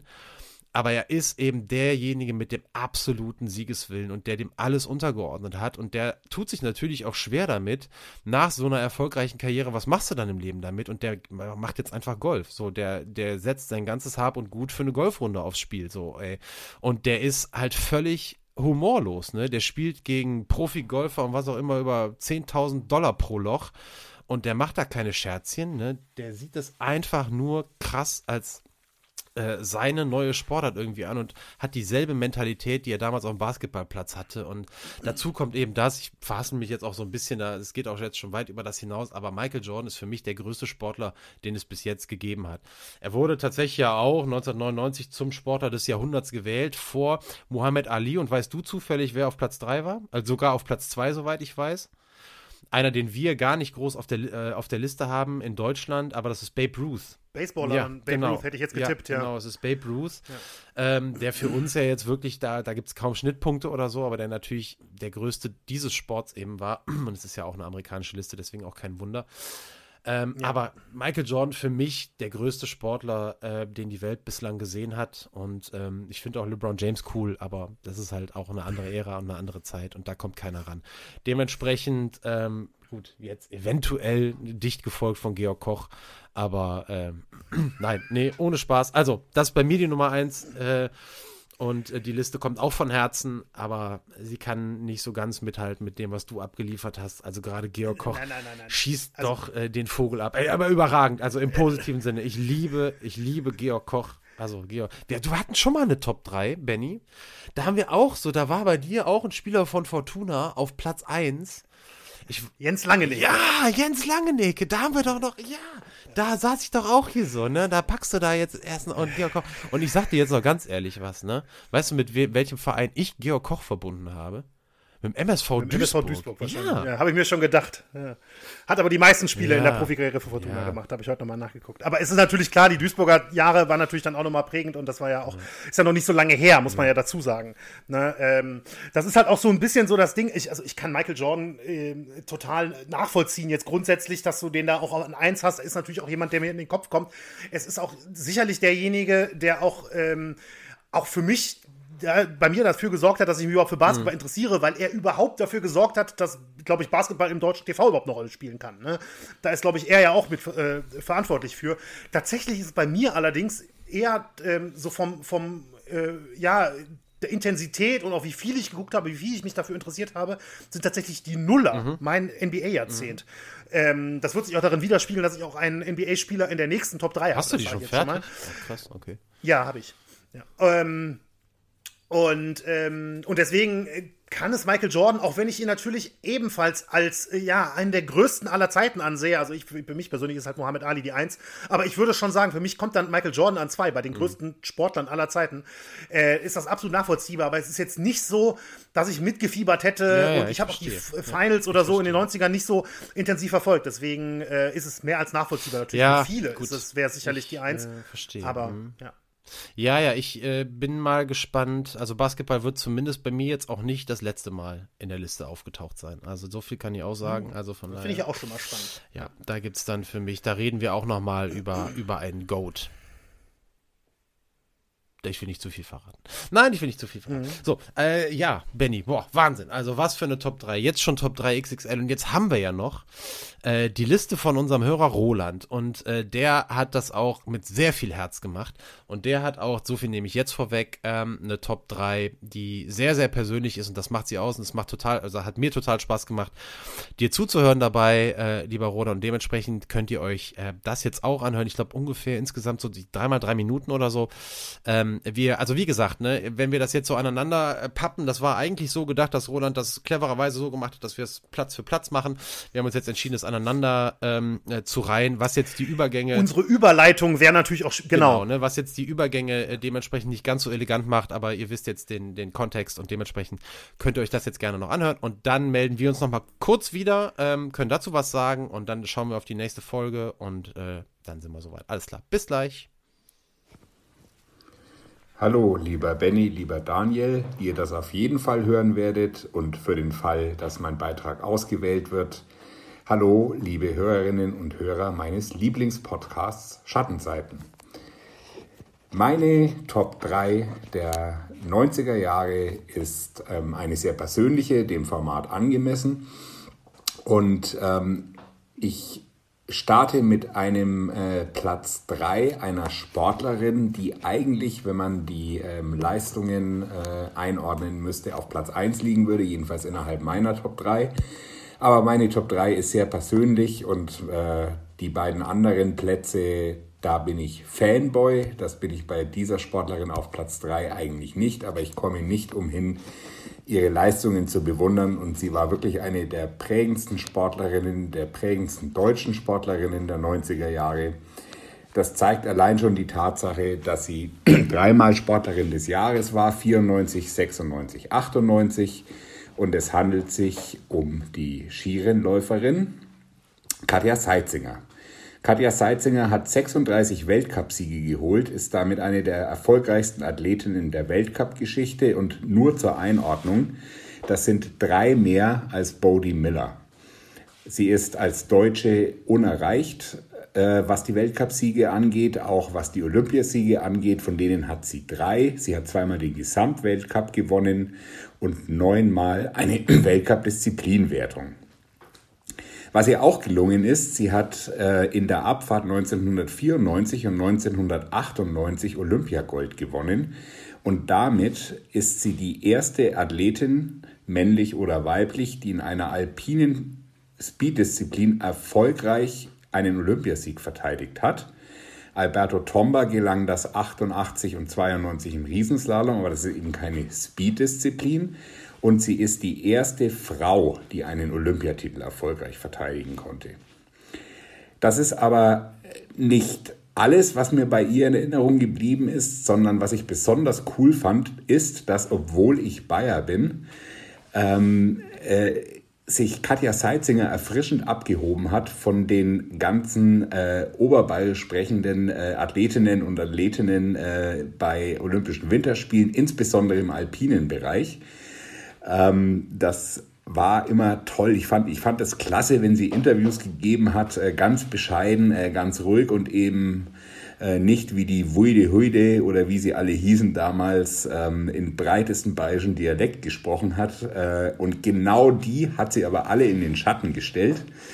Und das äh, fand ich immer toll. Ähm, Katja Seitzinger wurde im westfälischen Datteln bei Recklinghausen geboren, zog dann in die Nähe von Heidelberg und hat das Skifahren, das musste ich nachschauen, aber weil ich es nett finde, sage ich das auch noch, am Katzenbuckel erlernt. Der Katzenbuckel ist die höchste Erhebung im badischen Odenwald und misst stolze 628 Meter. Und auf diesem Hügel hat meine Nummer 3 das Skifahren erlernt, die erfolgreichste deutsche Skirennläuferin Katja Seitzinger. Ein mehr als verdienter Platz 3. Ich hatte es ja schon angekündigt, äh, jetzt kommt der äh, Fanboy durch, der ich zumindest damals war. Und das äh, spiegelt sich wieder in meinem Platz 2, auch wenn der sportlich absolut gerechtfertigt ist. Aber mein Platz 2 ist der unvergessene Tennisspieler Andre Agassi.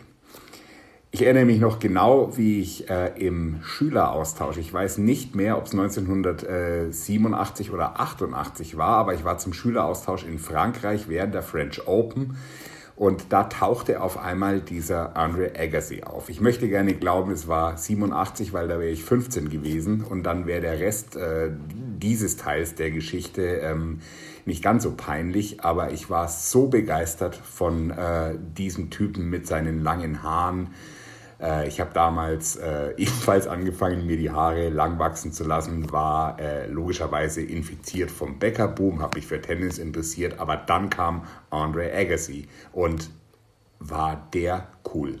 Ich habe tatsächlich mein Hausaufgabenheft beklebt mit Fotos von Andre Agassi und habe seine Karriere von da an verfolgt und mit ihm mitgefiebert. Und ähm, äh, ihr habt Daniel und äh, Benny letzt, äh, letzte Folge darüber gesprochen. Ihr möget mir verzeihen, aber ab sofort ähm, war mir Agassi lieber als Becker. Und ähm, was er alles äh, erreicht hat, äh, ist der Wahnsinn. Ich will es jetzt nur mal ganz kurz äh, abreißen. Er ist einer von, damals war er der fünfte, insgesamt ähm, sind es bis heute acht äh, Menschen, die den, bei den Männern den Karriere-Grand Slam geschafft haben. Er hat acht Grand Slam-Turniere gewonnen. Er ist ähm, neben Roger Federer der Einzige, der den Karriere Golden Slam, also alle vier Grand Slams plus Olympische Spiele gewonnen hat. Und ähm, ja, das ist der äh, sportliche Teil. Was ich aber auch noch überragend fand, war das Duell mit Pete Sampras. Das war eines der faszinierendsten Dinge, die ich in meinem Leben verfolgt habe in dem Bereich Duelle. Ähm, und es war so überragend, ähm, wie die beiden ähm, gegeneinander gespielt haben. Die Aufschlagmaschine Pistol Pete und ähm, der watschelnde Andre Agassi. Ein Return-Spieler, wie ihn die Welt meiner Meinung nach noch nie gesehen hat. Vorher nicht und nachher nicht. Und äh, man, auch wenn äh, Agassi die meiste Zeit verloren hat, aber ich habe mitgefiebert. Ich bin nachts für US Open Spiele aufgestanden, äh, was ich für keinen anderen Tennisspieler gemacht habe. Und ähm, ihr hört es an meiner Stimme, ich liebe Andre Agassi und äh, als ich die äußerst empfehlenswerte Biografie Open äh, gelesen habe, die ich jedem ans Herz lege, ähm, das ist nicht so lange her, da ist meine Liebe nochmal aufgeflammt und äh, Andre Agassi ist meine mehr als verdiente Nummer zwei. So, kommen wir zu Nummer eins. Ich bin gespannt, ob die Co-Hosts dasselbe tun und für die Nummer eins in den Bereich Fußball wechseln werden. Ich tue es jedenfalls. Ich bin von Kindesbeinen an ein glühender Fan des FC Bayern München und von daher verwundert es nicht, dass äh, meine Nummer 1 äh, ebenfalls ein ehemaliger Bayern-Spieler ist. Er hat alles gewonnen, äh, was man gewinnen kann. Ja, was soll ich noch sagen? Es ist Lothar Matthäus, dem dieser Spieler im Training eine legendäre Ohrfeige gegeben hat. Ich spreche von Vicente Lizarazu. Allein der Name, was für ein Traum. Vicente Lizarazu. Ein baskischer Franzose, Linksverteidiger, gefühlt 1,20 Meter groß, der von 1997 bis 2004 und irgendwann danach auch nochmal äh, ein oder zwei Saisons für die Bayern gespielt hat. Es war ein Spieler, der äh, sowas hatten jedenfalls in meinen Augen die damals holzfüßigen Bayern noch nie gesehen. Er war gleichzeitig ein Kämpfer, hat Leute abgegrätscht und auf der anderen Seite mit seinem kleinen Schwerpunkt äh, die Leute schwindlig gespielt, ihnen Knoten in die Beine gespielt, ist die Linie rauf und runter gerannt. Das war in den 90ern äh, was, was es, wie gesagt, meiner Meinung nach äh, noch nicht gegeben hat. Ich war sofort verliebt, als ich Vicente Lizarazu das erste Mal habe spielen sehen. Zu seinen Erfolgen. Er hat alles gewonnen, was er gewinnen konnte mit den Bayern. Dazu komme ich später noch, aber mit der französischen Nationalmannschaft äh, ist er Welt- und Europameister geworden und tatsächlich, äh, Fun Fact, war er zwischen dem 27. November 2001 und dem 15. Mai 2002 der erste und bisher einzige Spieler, der gleichzeitig amtierender Welt- und Europameister, Confed Cup, Champions League und Weltpokalsieger war. Das ist die blanke äh, Statistik. Was aber für mich noch viel wichtiger war, und da werden jetzt wahrscheinlich viele Leute lachen, aber dann lachen sie halt. Ähm, ich bin ein glühender Bayern-Fan, wie ich gesagt habe, aber ich habe lange, lange Jahre gedacht, der FC Bayern wird niemals in meinem Leben mehr den Europapokal der Landesmeister, äh, jetzt die Champions League gewinnen. Und das liegt da, daran, dass ich äh, nicht erlebt habe, jedenfalls nicht bewusst, äh, dass die ersten drei Landesmeistersiege 74, 75, 76 war. Und als ich es dann als Kind verfolgt habe und als Jugendlicher, sind die Bayern ein ums andere Mal blöder und noch blöder und noch noch blöder ähm, aus äh, dem Wettbewerb ähm, rausgeflogen. Das Finale 82 gegen Aston Villa war ein Witz. Ich schweife ab, aber ich erzähle es trotzdem zu Ende. Und das Ganze gipfelte 1999 im äh, Drama ähm, gegen Manchester. Und dann, jetzt sind wir zwar in den 2000ern, aber dann kam eben dieser Champions League-Sieg, von dem ich niemals geglaubt hätte, dass ich ihn erlebe. Und nochmal, es war wirklich so, auch wenn sich es heute keiner vorstellen kann. Und in diesem Finale, das 2001 war, aber ich ziehe es jetzt einfach in die 90er, weil es gut passt, hat äh, Vicente Lisa Rassou äh, als Linksverteidiger. Ähm, Ottmar Hitzfeld hat damals äh, äh, Hassan Salihamidzic auf, die, auf den linken Flügel gezogen erstmals und die haben eine Show abgezogen, die zwei, und äh, Valencia schwindlig gespielt. Es ist aber, äh, wie wir alle wissen, Elfmeterschießen gegangen und im Elfmeterschießen hat Vicente Lizarazu selbstverständlich verwandelt zum 4 zu 3. Dann kam Kahn, die Bayern und auch das trägt dazu bei, dass Vicente Lizarazu meine Nummer 1 ist. Und abschließend noch die eine Bemerkung, in jedem Online-Spiel Wann auch immer ich einen Nickname brauche, bis heute ist der Bischente. Das sagt alles. Meine Nummer 1. So, wir sind wieder da. Vielen Dank an Roland für diese ebenfalls richtig, richtig coole äh, Top 3. Ich muss sagen, hätten wir ein paar Plätze mehr zur Verfügung gehabt, Andrew Agassi hätte es bei mir auf jeden Fall auch äh, reingeschafft. Äh, übrigens, wo ich gerade an Tennis denke, äh, Goran Ivanisevic. Oh ja, äh, oh ja, Wimbledon-Sieger im Finale gegen aber das war, glaube ich, 2000. Das war stimmt. Patrick das Rafter. war gegen Pat Rafter, das war 2001, glaube ich. ja. Genau. Ähm, so, aber jetzt, ja, Feierabend mit äh, Top 3 XXL. Das war heute wirklich mhm. äh, sehr, sehr ordentlich. Äh, Nochmal der Aufruf. Nichtsdestotrotz, äh, liefert uns bitte weiterhin eure Top 3 Listen. Nächstes Mal geht es um die Nullerjahre, also 2000 bis 2009 wer 2010 bis 2019, das ist dann daraufhin in der Folge, in der nächsten Folge danach, ähm, kann das natürlich auch gerne schon mal machen, bevor er es vielleicht vergisst oder sowas. Wir freuen uns weiterhin über Sprachnachrichten. Gerne ein bisschen kompakter, auch wenn natürlich jeder sagen kann, ja, ihr braucht auch so lange. Ja, das stimmt, aber trotzdem.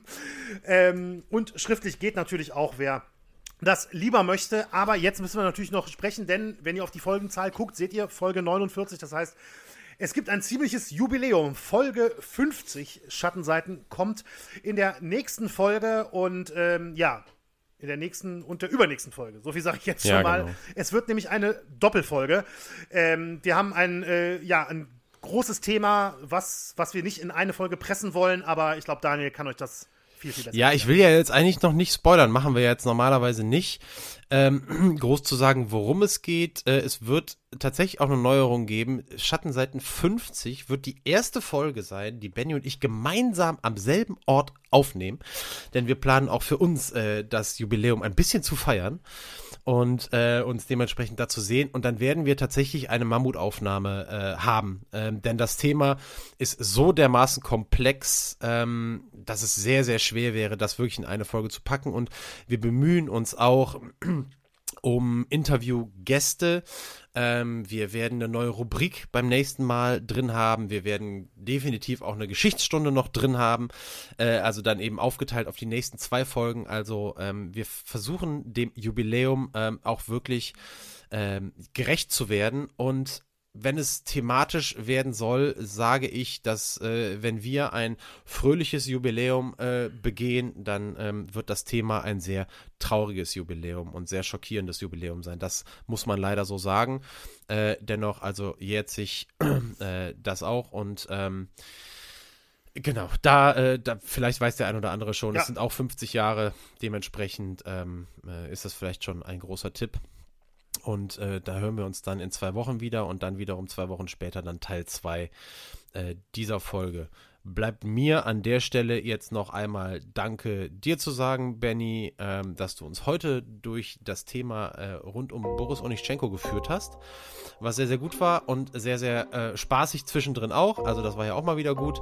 Und jetzt sind wir doch lang geworden, weil wir so eine lange Top 3 hatten, aber irgendwie hat das auch Spaß gemacht und deine Top 3 Liste werde ich so schnell nicht vergessen. Ich danke euch allen äh, fürs Zuhören und sag äh, bis zum nächsten Mal. Tschüss. tschüss. Dankeschön. Ciao.